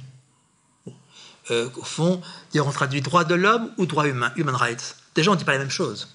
Est-ce que c'est l'homme, avec l'abstraction de l'homme, telle que la pensée, la pensée classique, ou est-ce que c'est humain euh, Là, déjà, entre le français et l'anglais, on ne dit pas la même chose. Euh, d'autre part, parce que bah, les autres cultures nous ont dit, mais non, vous avez abstrait l'homme, vous avez abstraction de droit, euh, nous, ce qui intéresse, c'est la relation. Nous, ce qui intéresse, c'est le cosmos, c'est l'écologie. Bref, vous avez isolé, vous avez abstrait l'homme de façon qui est arbitraire. Donc il y a un, comme ça un non pas un dialogue, mais une, une, une, lutte qui s'est faite entre ceux qui ont voulu porter les droits de l'homme euh, dans le monde et ceux qui, et puis ceux qui se sont révoltés contre l'intelligence des droits de l'homme. Le théâtre de cette opposition, c'est l'UNESCO. Et vous savez combien il y a eu de réflexions à UNESCO dans les décennies précédentes pour essayer d'accommoder cet universel des droits de l'homme. En disant, bah, on va trouver ce qui correspondrait aux droits de l'homme dans d'autres cultures, ou on fera des droits de l'homme une sorte de, symbole, euh, plus qu'une notion rigoureuse de prescription, etc. etc. Je passe là-dessus pour euh, essayer de dire maintenant comment je vois la chose. Euh, parce que la difficulté est celle-ci, me semble-t-il, c'est que d'une part, il faut penser un absolu des droits de l'homme, sinon ils ne sont plus. et en même temps que l'absolu dont on les crédité n'est plus valable. Donc, quelle est la légitimation possible d'un universel des droits de l'homme aujourd'hui? Je vais aller vite pour dire que, à mon sens, alors il y a différentes solutions aujourd'hui sur le, dans le marché de la pensée. Euh, je pense notamment à celle euh, peut-être majoritaire qui est de dire on va distinguer dans les droits de l'homme entre une couche de base qui sera donc universelle, prescriptive, s'imposant à tous, par principe, et puis une sorte de couche supplémentaire, variant selon les cultures, selon les moments, bref, faire passer la, euh, euh, la, une frontière entre des droits de l'homme qui seraient effectivement universels de principe, plus fondamentaux, et puis une sorte de d'accommodation de ces principes à l'histoire, à la culture, la couche supérieure. C'est notamment une distinction que fait Marcel Gaucher. Euh, entre deux étages, si vous voulez, et une sorte de pensée contemporaine qui est de dire, voyons, soyons euh, minimalistes en termes d'universel, donc réduisons au minimum l'universel de prescription, de nécessité, et acceptons qu'il y ait une sorte de variation de cet universel dans les diverses cultures. Je ne suivrai pas cette voie-là, ce qui m'a d'ailleurs attiré quelques ennuis, euh, puisque j'essaierai de penser l'universel des droits de l'homme en dissociant non pas du un foncier et un supplémentaire, mais plutôt entre un versant positif et un versant négatif. Les droits de l'homme sur le versant positif, ce sont les, euh, nos valeurs universelles, celles des Lumières, euh, c'est euh, le contrat social, le bonheur pour tous les hommes, etc. etc de valeurs qui sont nos valeurs, les valeurs communément euh, admises ou requises en Europe. Je ne vois pas au nom de quoi nous imposerions ces valeurs aux autres cultures. Moi, j'y tiens à ces valeurs, mais je pense qu'elles sont euh, issues d'une histoire euh, à laquelle j'appartiens, mais qu'elles ne sont pas imposables et prescriptives euh, comme on les a considérés précédemment. Donc je dirais sur le versant positif, je pense que les droits de l'homme sont porteurs de valeurs qui ne sont pas universelles. Sur le versant négatif, je pense que affleure davantage un universel de prescription. Le versant négatif, c'est le non. Je pense que les droits de l'homme sont un grand outil pour dire non. Pour dire non à quoi? À l'oppression, à l'intolérable, à l'inhumain. Donc que le versant négatif de l'homme ne coïncide pas avec le versant positif, qui va plus, plus, en, plus en profondeur, plus en deçà, plus en amont. Et c'est de là qu'il peut trouver une valeur de prescription. Les droits de l'homme sont au fond la façon de dire non à l'intolérable, de donner une forme logique, hein, en termes de logos, d'énoncé, de prescription, à quelque chose qui est l'inhumain.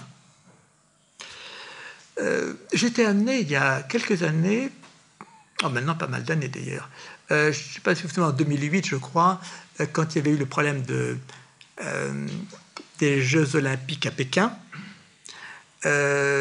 et de la flamme olympique passée par Paris. C'était dans un contexte de révolte au Tibet. Et bon, nous disons une fois de plus, dit bah oui, il y a l'universel des droits de l'homme bafoué en Chine, bafoué au Tibet. Et euh, il y avait un, un incident diplomatique euh, marquant avec tout de suite des retombées économiques, puisque les Chinois avaient dit bon, ben, puisque vous faites, euh, vous avez ce discours-là, on va commencer à reconsidérer nos accords économiques avec vous, n'est-ce pas, au champ, en Chine, enfin pour tout ça. Et donc, c'était le temps de Nicolas Sarkozy, et qui avait chargé Jean-Pierre Raffarin de essayer de d'arranger les choses. Et je l'avais accompagné pour parler des droits de l'homme justement aux Chinois.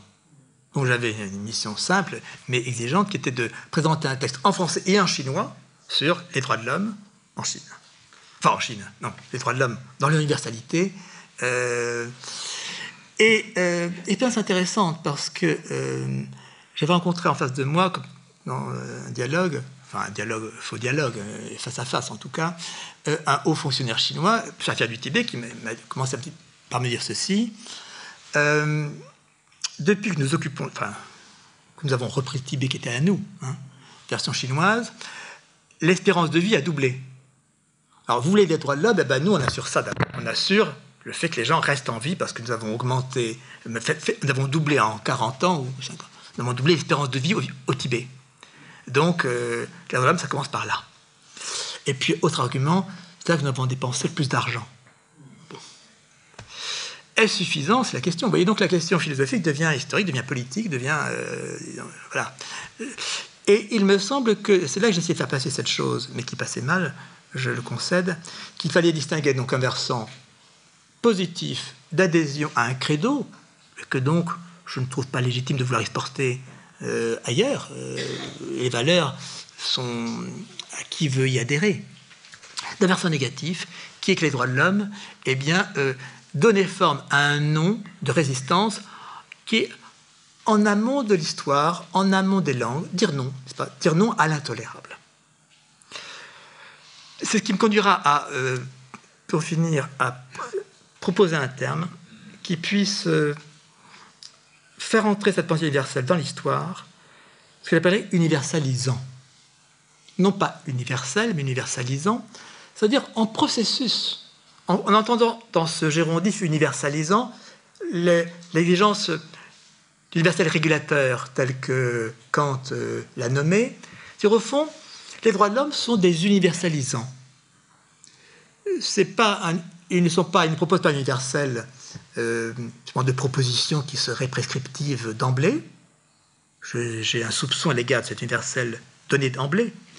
Mais il le montre, euh, l'universel donc n'est pas donné d'emblée, il est régulateur, il est à l'horizon, horizon jamais atteint, mais qui fait travailler, qui fait avancer l'histoire. Donc pensez que les droits de l'homme sont un universalisant, c'est-à-dire sont porteurs d'universel, ils sont vecteurs, facteurs d'universel. Universalisant, non pas universalisable, c'est là que je me distinguerai du rationalisme contemporain, notamment sous le nom d'Abermas, euh, qui lui a pensé l'universalisable. Si je dis que les droits de l'homme sont universalisants et non pas universalisables, sont désuniversalisants, donc des facteurs vecteurs d'universel, c'est parce que je pense qu'il faut désindexer l'universel de la vérité. Quand je dis universalisable, j'ai encore en tête, pas, la question de la vérité. Or, je ne pense pas que la question des droits de l'homme se pose en termes de vérité. Par contre, en termes d'efficacité historique, ils sont vecteurs, porteurs d'universel. Car la question, vous la voyez bien, c'est que qu'est-ce qui nous autorise à penser l'universel des droits de l'homme? Soit on a une position en disant les droits de l'homme ont été portés comme universels par une culture, la culture européenne, qui a prévalu dans le monde. Et donc, euh, les droits de l'homme vont de pair avec le capitalisme qui s'imposait au monde. Mais là, évidemment, j'ai du mal à le justifier du point de vue du principe. Soit on dit, position par de Marcel Gaucher, de dire euh, les droits de l'homme, de même qu'il y a la science qui euh, a pensé nécessité mathématique, logique, déployée scientifiquement en un endroit du monde qu'est l'Europe, la science classique. De même, l'universel contemporain de l'avènement de la science porte en lui la même légitimité que la science. Et donc, il faut bien que toutes les populations du monde passent, comme ils sont passés par la science européenne, passent par les droits de l'homme européens. En tout cas, promus dans l'histoire européenne. C'est ces deux positions dont je veux me décaler pour penser justement l'universel comme étant toujours en chantier porté par une idée régulatrice qui est une idée d'absolu, donc porté par une idée régulatrice qui est d'absolu, sinon ils ne sont plus, mais qui n'est que régulatrice, au sens de la raison kantienne, donc qui porte à aller de l'avant sans être la forme définitive dans le énoncé, cet universel que nous cherchons. Je pense qu'il y a donc dissymétrie entre l'aspect positif et négatif, L'aspect politique des droits de l'homme n'est pas universel. Ce sont des valeurs qui sont, euh, auxquelles je tiens, mais qui sont dans une histoire singulière. Par contre, sur le versant négatif, ce nom de résistance, le nom face à l'intolérable n'est pas un nom au nom de valeur, c'est un nom au nom de l'humain. Donc c'est pas au nom d'eux, c'est pas du jugement, c'est quelque chose réagit en moi face à l'intolérable. Et cette réaction face à l'intolérable, eh bien je peux lui donner un statut d'universel en invoquant les droits de l'homme, universel non pas achevé, doctrinal, mais un universel porté par cette idée régulatrice, qui est que euh, il y a un nom, et c'est au nom de cet humain que je euh, proteste. Face à mes interlocuteurs chinois, j'avais essayé de trouver un correspondant en Chine euh, qui est dans une anecdote de Mencius, où Mencius dit Tout homme qui voyant un enfant prêt à tomber dans un puits va faire un geste pour le secourir. Et s'il ne fait pas ce geste pour le secourir, il n'est pas homme. Il est sorti de l'humanité. Et ce qui me paraît intéressant là, c'est qu'il dit qui ne fait pas ça n'est pas homme. Donc Mencius énonce négativement l'universel. Il ne dit pas l'homme est ceci ou cela. Parce que dès qu'on on, énonce une vérité positive sur l'homme, elle est idéologique. Si je dis l'homme est être, être raisonnable, l'homme est créature de Dieu, l'homme, etc., dès que je dis l'homme dans un c'est positif, je suis dans l'idéologique. Mais si je pense via negativa, comme disent les bons théologiens, sur un mode négatif, je crois que je peux faire affleurer un universel qui, évidemment, dès, lors que je voudrais le dire positivement, reviendra de la positivité. On perdra cette, portée d'universel. Donc il me semble que ce que dit là Mencius est intéressant parce qu'il ne dit pas l'homme est ceci ou cela de façon positive par une définition qui serait idéologique. Il dit qui ne fait pas ça n'est pas homme. Donc sort de l'humain. C'est cet universel-là, via negativa, négatif, qui me, paraît promoteur universel, qui me paraît être un universalisant possible, et donc euh, non pas se reposer sur un universel déjà acquis, idéologique, inscrit en termes de valeur, mais ne cesser de nous conduire à travailler pour voilà, porter plus loin l'horizon d'universalité. Et c'est là que j'aurai besoin de l'universel la prochaine fois pour parler du commun, d'un commun qui ne se replie pas mais reste ouvert. Merci de votre attention.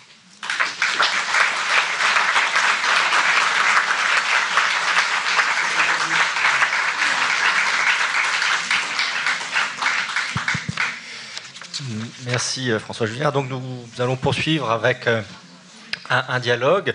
Alors euh, j'ai très rapidement présenté Claude Obadia. Je voudrais un peu vous présenter davantage euh, Monsieur Obaya, donc il est agrégé de philosophie, professeur à l'université de Cergy euh, Pontoise, et vous êtes chargé d'enseignement en philosophie du droit.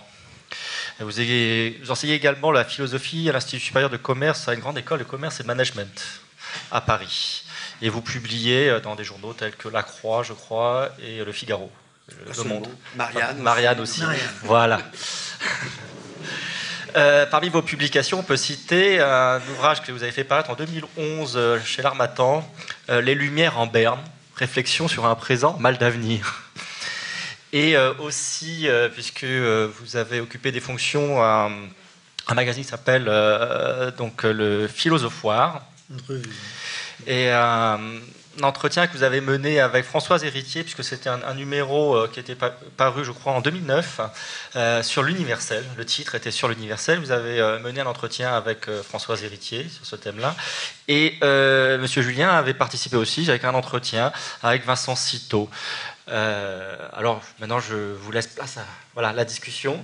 Vous pouvez donc prendre la parole, monsieur. Merci, monsieur Gaulier. Bonsoir, mesdames, bonsoir, messieurs. Je suis très content, très heureux de, de, de pouvoir échanger avec, euh, avec François Julien euh, ce soir, dont j'apprécie beaucoup le travail,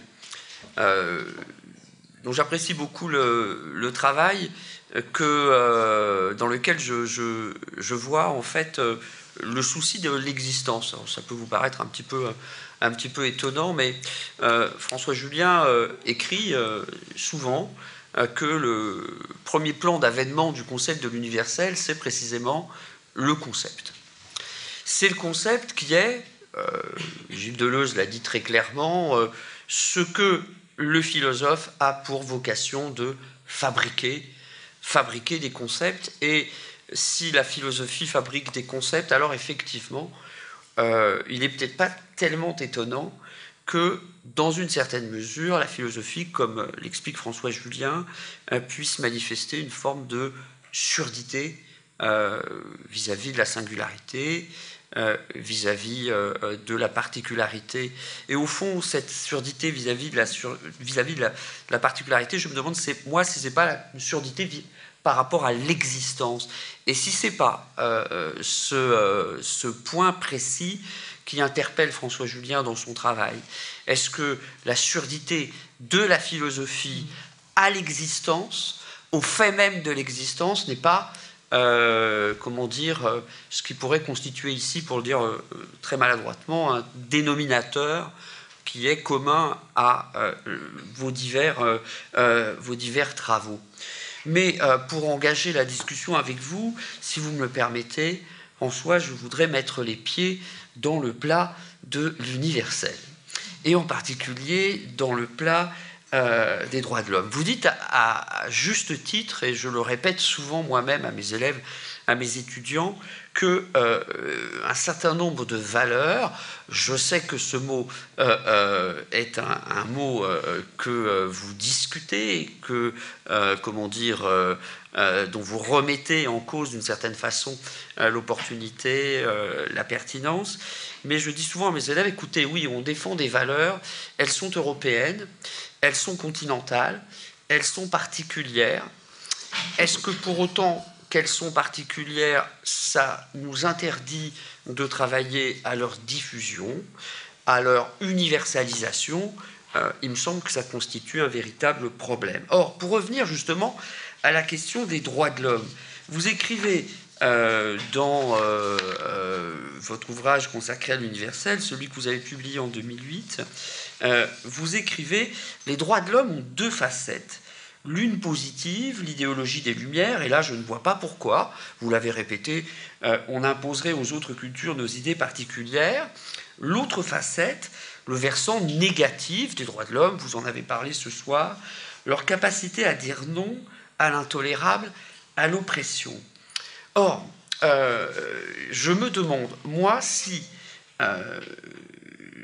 par-delà euh, les analyses tout à fait intéressantes que vous avez développées ce soir, euh, si ces deux points de vue sont réellement, si ces deux points de vue sont historiquement, objectivement si distincts que cela. C'est-à-dire si, au fond, on n'a pas ici à faire, encore une fois, une sorte de machination conceptuelle euh, qui permet, de mon point de vue, c'est mon sentiment, qui permet à la fois de sauver l'universel et en même temps de ne pas s'abîmer dans l'universalisme duquel il faudrait libérer précisément. Je reviens euh, ici à euh, une, thèse que vous développez dans la conclusion de votre livre euh, sur l'universel, qu'il faudrait libérer de l'universel. Parce qu'enfin, dites, le, le, côté négatif des droits de l'homme, vous dites c'est le non à l'intolérable, c'est le non à l'oppression.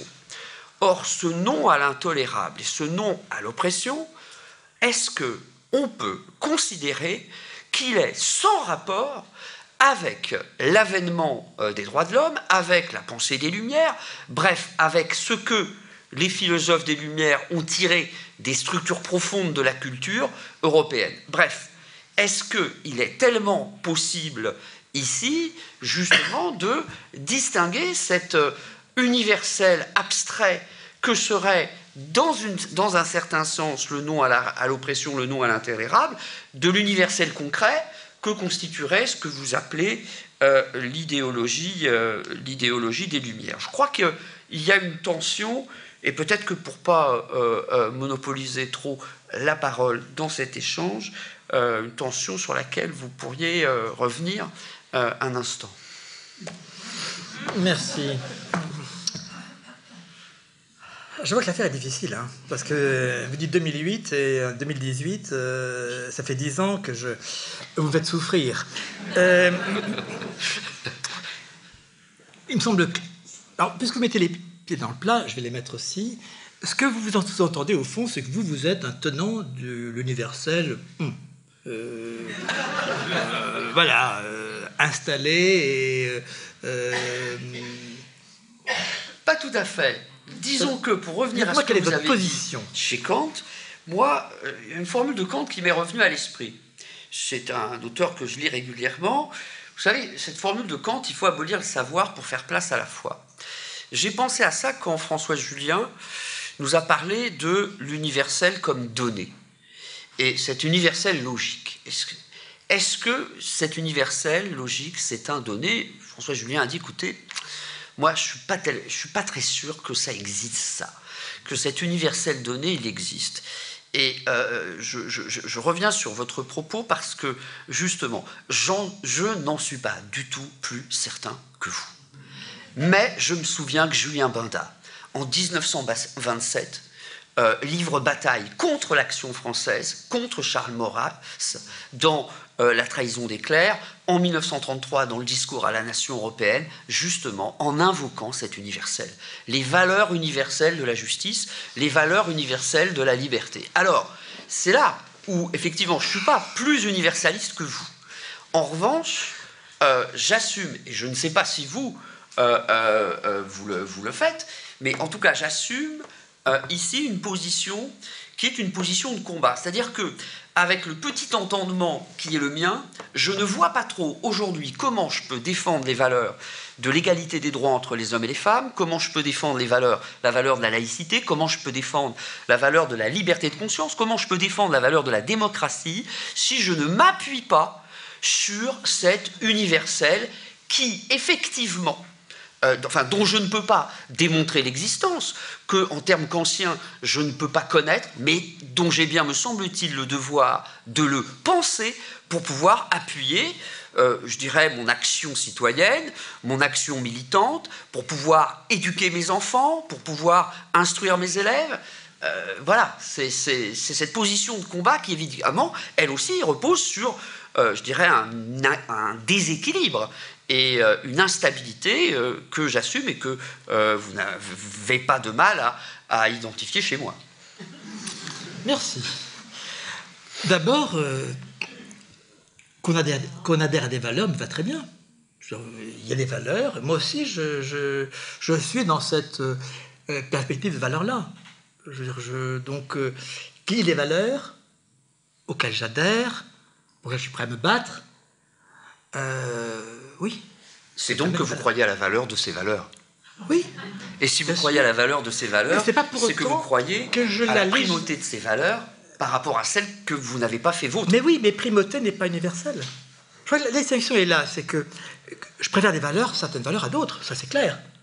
Des valeurs, c'est ça. C'est qu'on évalue et donc, euh, sait. Au fond, la notion de valeur vient d'où Elle vient, comme on sait, de Nietzsche, c'est-à-dire de quoi? C'est qu'avant, il y avait le bien avec son, le bien, avec son, son, support ou son trône ontothéologique, le bien. La modalité nous a fait à fracturer cette assise ontothéologique du bien. Et donc, la fracture a fait apparaître des perspectives, donc des valeurs, c'est-à-dire un sujet qui est un sujet capable d'évaluer. Je me reconnais dans ce sujet-là. J'évalue, il y a des choses que je rejette, des choses que, auxquelles je, m'attache, que je défends, auxquelles je suis prêt à me battre. Ça, il y a le champ des valeurs. Est-ce que ces valeurs sont pour autant universelles? C'est la question. Je suis prêt à battre pour elles, mais est-ce que je peux les tenir pour universelles? Deux principes. C'est pour ça que j'ai fait ces deux distinctions.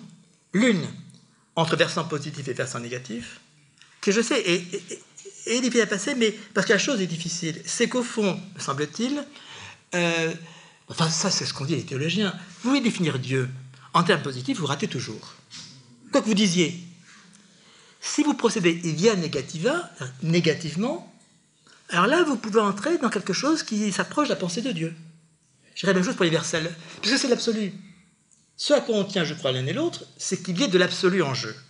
Parce que s'il n'y a pas d'absolu en jeu, alors là, euh, il n'y a plus légitimité de principe.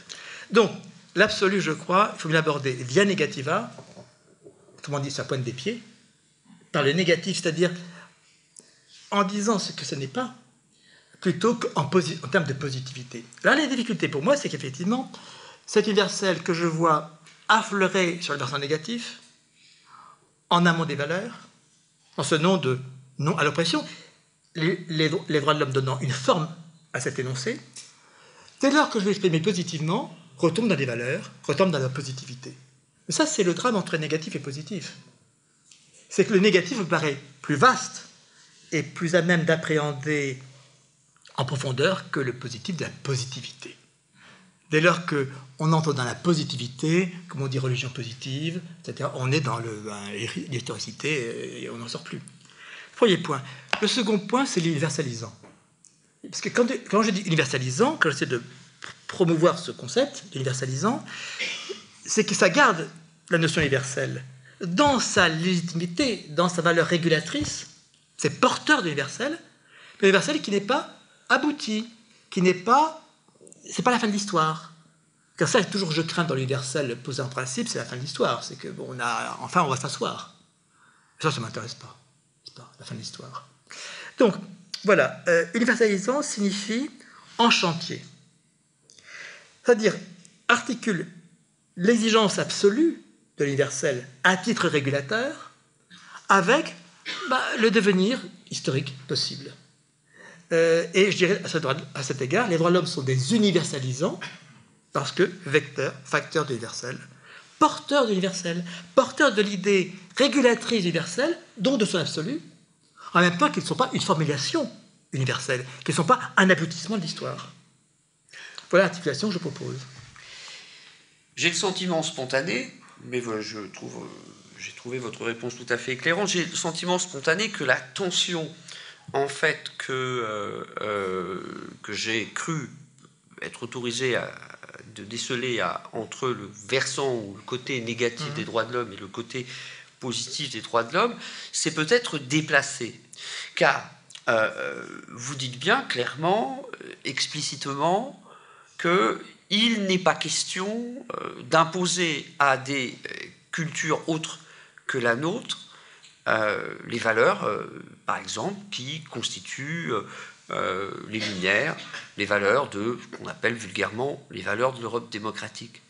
Mais en même temps, vous venez de le dire, vous croyez précisément à l'universel et à un universel qui devrait advenir. Et, là encore, j'éprouve le même malaise que tout à l'heure, c'est-à-dire que là encore, il me semble qu'il y a une explication euh, à donner, euh, une réponse à donner à la question de savoir comment vous pouvez ou comment il serait possible aujourd'hui effectivement de travailler euh, à cette ouverture du commun, à cette euh, mise en regard des cultures, mais qui poursuit justement un projet d'avènement des valeurs euh, dans lesquelles nous nous reconnaissons, vous vous reconnaissez vous-même, sans euh, pour autant justement être accusé d'européocentrisme, d'impérialisme culturel, car vous le savez, l'enjeu est là pratiquement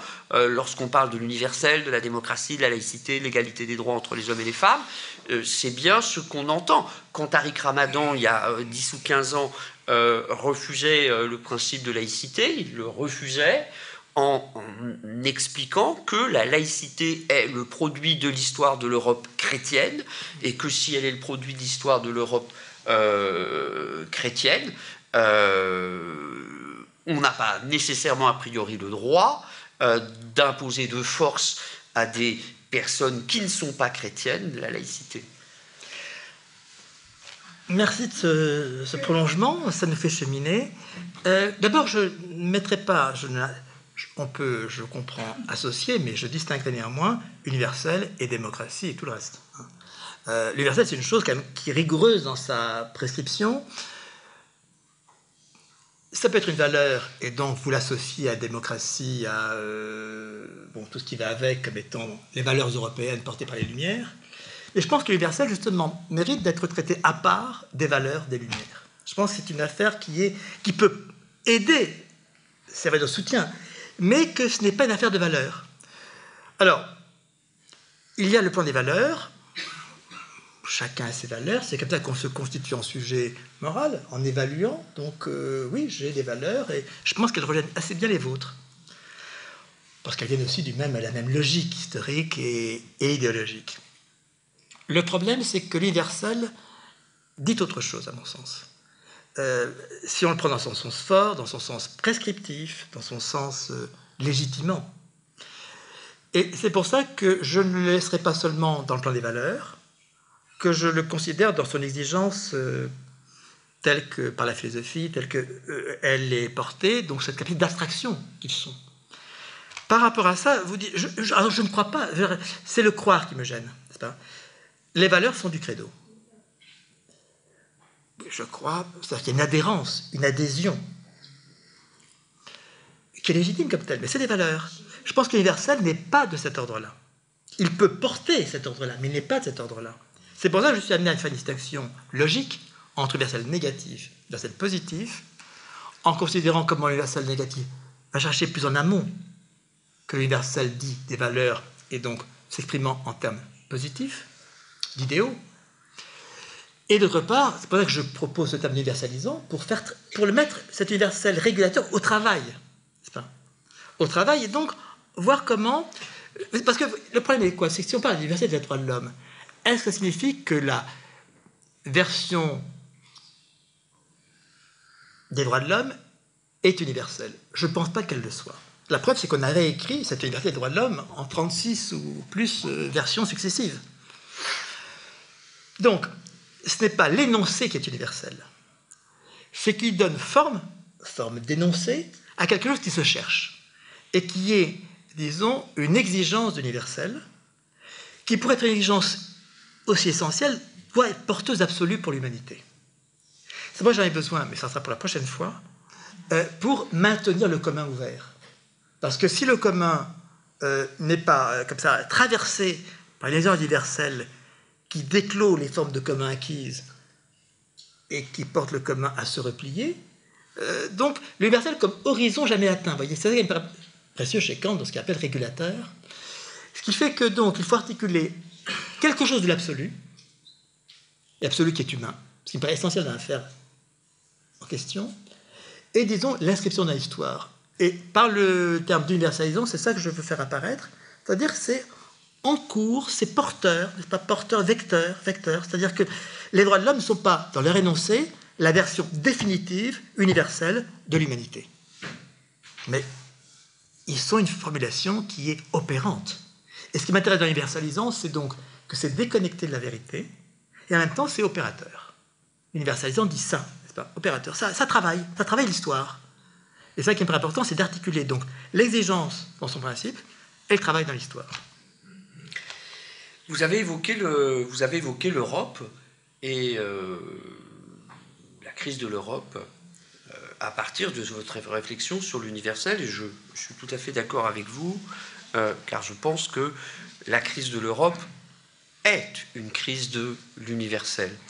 De la question de l'Europe, je voudrais venir à, un point qui, vous, qui, intéresse votre travail philosophique. Vous avez consacré notamment un, un petit livre très, très lumineux euh, intitulé Il n'y a pas d'identité culturelle, à la question de l'identité. Pourquoi euh, Vous dites euh, que la question, vous dites que vous refusez de parler d'identité culturelle et vous affirmez que parler d'identité culturelle est politiquement dangereux. Alors, je ne sais pas quelles sont euh, vos raisons précises de soutenir cette thèse, car dans le petit livre dans lequel vous avez utilisé cette formule, il ne me semble pas que vous développiez euh, votre réflexion. Il m'a semblé que euh, l'idée de l'identité, c'est l'idée du même, de l'autre, que l'idée de l'autre est porteuse de l'idée de l'exclusion, que l'idée de l'exclusion pourrait être porteuse de l'idée de, de l'ostracisme ou de la persécution. Alors, je voudrais vous poser une question. Seriez-vous d'accord pour considérer que euh, ne pas parler d'identité culturelle est peut-être tout aussi dangereux, voire même plus dangereux politiquement que parler d'identité culturelle? Et si on euh, met cette question en perspective avec la question précisément de l'Europe? Parce que là, j'ai Binda en tête, Julien Binda, le discours à la nation européenne, et puis un certain nombre d'intellectuels contemporains. Je pense à Ulrich Beck, Ulrich Beck, un, sociologue qui est mort il y a, trois ans, à Jean-Marc Ferry, euh, et à leurs travaux sur, sur l'Europe. Ces auteurs nous disent que le propre de l'Europe, ou que l'identité de l'Europe, c'est précisément de ne pas avoir de propre ou d'être ouverte à toutes les identités. Or, ça fait un petit moment que je me pose la question de savoir si, au fond, la crise de l'Europe, c'est pas précisément si c'est une crise de l'universel. Moi, mon idée, c'est que c'est une crise de l'identité. C'est-à-dire que si on répète aux Européens qu'il n'y a pas d'identité européenne, je ne vois pas comment les Européens pourraient se reconnaître dans l'idée de l'Europe, se reconnaître dans l'Europe, adhérer au projet européen et donc se détourner des attachements que Binda appelait les attachements matérialistes, les attachements particuliers. Euh, est-ce qu'il est tellement dangereux euh, de euh, parler d'identité en termes politiques? Pour moi, oui. Je vais le dire très rapidement. J'étais il y a quelques semaines à Strasbourg sur ce sujet-là, identité culturelle de l'Europe. Et je pense que ça fait obstacle à la construction européenne. Parce que, euh, pour plusieurs raisons, je vais énoncer très vite, je pense qu'il y a une identité des sujets possibles, mais qu'une identité qui serait collective euh, et objective, comme on dit identité culturelle, me paraît euh, fallacieux parce que de part, ce qui fait preuve d'une culture, c'est qu'elle change tout le temps. Elle est en mutation. Il n'y a pas d'identité, parce que que signifie identité? Rester le même, idem. Or, une culture, si elle reste la même, elle est morte. On la met en musée, n'est-ce pas? Donc, il me semble que l'idée même de culture implique l'idée de transformation. Sinon, c'est une culture morte comme une langue morte. Donc, je pense que la notion d'identité est fausse pour cela. La culture est en mouvement, pourquoi? Parce qu'elle est collective. Donc, toujours euh, sous influences diverses et euh, amené donc, appelé à changer. Secondo, prenons le cas de l'Europe. Euh, parce que si je ne parle pas d'identité culturelle, je parle de fécondité culturelle ou de ressources culturelles. Ce qui m'intéresse aujourd'hui, c'est quelles sont les ressources culturelles de l'Europe. Non pas donc identité, c'est-à-dire une sorte de fixité, d'immobilité culturelle de l'Europe, mais qu'est-ce qui fait ressources aujourd'hui pour l'Europe? Qu'est-ce qui fait Europe? Non pas qu'est-ce qu'est l'Europe, mais qu'est-ce qui fait Europe? L'exemple tout simple pour moi, c'est quand on a voulu écrire un préambule, non pas celui de l'homme, mais celui de la, Constitution européenne. Quand on a voulu écrire un préambule à la Constitution européenne, qu'on a voulu définir l'Europe, qu'on a voulu définir une identité culturelle européenne, on a échoué. Les uns ont dit elle est chrétienne, les autres ont dit elle est laïque, les Polonais d'un côté, les Français de l'autre. Qu'est-ce qu'on fait? On n'a pas pu définir l'identité culturelle européenne, on n'a pas pu définir donc, on n'a pas pu écrire un préambule à la Constitution européenne, on n'a pas voté la Constitution. Quel est le débat pour moi? C'est non pas quelle est l'identité culturelle européenne, est-elle chrétienne, est-elle laïque, mais quelles sont les ressources culturelles européennes? Et là, je suis prêt à y aller. Notamment cette diversité, notamment bon, tout ce qu'on pourra évoquer, et le fait, alors c'est pas que là les concepts d'écart me servent, n'est-ce pas? Euh, c'est que, euh, voyez, parce que si on a une idéologie d'identité culturelle, on est dans la logique Huntington de Clash of Civilizations, le choc des cultures. Parce qu'on va dire, c'est ce qu'il fait, la culture arabe, ça et cette identité-là, la culture islamique, une autre identité, la culture européenne, encore une autre identité.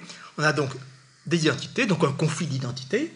Et euh, c'est non seulement le choc, des, enfin, le choc des civilisations, c'est le fait que le plus intéressant d'une culture, c'est ce qui échappe à ce qu'on croit être son identité. C'est l'exception. C'est, disons, tout ce qui est euh, justement déviant, dissident, euh, qui ne se range pas sous le moule identitaire de ce que serait la culture européenne. Donc il me semble que cette chape qu'impose la notion d'identité vis-à-vis des cultures, euh, disons, stérilise les cultures et les met en opposition d'exclusion. Alors que si on parle de ressources, pourquoi je tiens au concept de ressources, c'est que les ressources sont plurielles, elles sont disponibles, elles n'appartiennent pas. Moi, j'ai passé des années de ma vie, c'est pas fini, à m'intéresser à la pensée chinoise. Euh, je me suis acculturé en termes chinois. Je ne me suis pas converti. Euh, c'est pas l'adhésion. Simplement, c'est qu'il y a des ressources qui sont là et qui sont. Donc, le terme pour moi important, c'est explorer exploiter. Explorable, exploitable. Bref, vous voyez, je crois que là, le changement de, de de terme est essentiel dans mon affaire. Je, euh, parce que euh, le terme d'identité, c'est-à-dire imposant du même, euh, eh bien, à la fois est abusif, parce qu'il n'y a pas de même culturel, et d'autre part est nuisible, parce qu'il fait apparaître dès lors qu'il y a identité, des exclusions. Toi, je préférais parler d'écart et non pas de différence. Euh, et que je considère les ressources à partir de leurs écarts. Mais ce, qui, ce pourquoi je dis un concept d'écart, c'est pourquoi C'est pour raison très simple, c'est que l'écart maintient l'autre en regard. L'écart, c'est justement maintient le vis-à-vis. Donc maintient l'attention. Et la, le culturel, c'est l'attention. Oui, j'entends bien ce que, ce, que, ce que vous dites et qui pourrait déboucher sur l'idée que, en fait, il faudrait peut-être cesser de penser en termes d'identité, par exemple, pour favoriser le processus social, politique de l'intégration. Hein peut-être ici que, euh, peut-être ici, sommes-nous en désaccord, puisque j'ai plutôt tendance à penser que, au lieu de euh, devoir cesser d'affirmer son identité pour favoriser l'intégration, il faut au contraire affirmer euh, son identité parce que c'est en affirmant son identité que je crois on peut susciter un désir d'adhésion, un désir de reconnaissance. Identité culturelle? Est-ce que vous voulez l'énoncer, cette identité culturelle qui serait la vôtre française Quelle est-elle? Européenne, quelle est-elle? Est-ce qu'elle est énonçable? Ah, Je crois qu'elle n'est pas si. Sur le mode de l'unitaire. Je, crois qu'elle n'est pas si. Euh, euh, qu'il n'est pas tellement impossible de l'énoncer. J'en reviens, puisque vous, avez, vous êtes revenu euh, il y a un instant sur ce que vous avez écrit dans un de vos livres. Comment pourrait-on penser l'identité européenne quand d'un côté il y a des chrétiens et de l'autre côté il y a des laïcs Et comme si, en fait, l'identité chrétienne et l'identité laïque étaient irréconciliables, vous venez de le dire. Or, ah, moi, je... irréconciliable. J'ai dit simplement que quand on est vers le débat il y a 10 ou 12 ans sur l'identité culturelle de l'Europe, on n'a pas abouti. Je constate l'histoire. Et on n'a pas. Oui, mais si on n'a pas abouti, c'est pas parce, c'est pas forcément parce que l'identité, c'est pas forcément parce que l'idée de l'identité européenne euh, est invalide. C'est peut-être parce que on a péché par ignorance.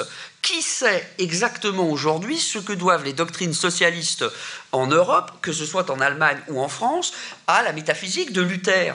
Qui sait ce que euh, les valeurs démocratiques des Lumières doivent à l'histoire du christianisme? Qui sait ce que l'action humanitaire doit au mouvement des pauvres qui se développe en Allemagne au Moyen Âge C'est ce ressources. Ça, c'est des ressources. Ce sont des ressources. Bah oui, des ressources, pas d'identité. Là, je tiens à ça, euh, mordicus, parce que si vous voulez, si vous voulez mettre de l'identité là-dedans, si vous mettez du même, et un même qui est figé, figé.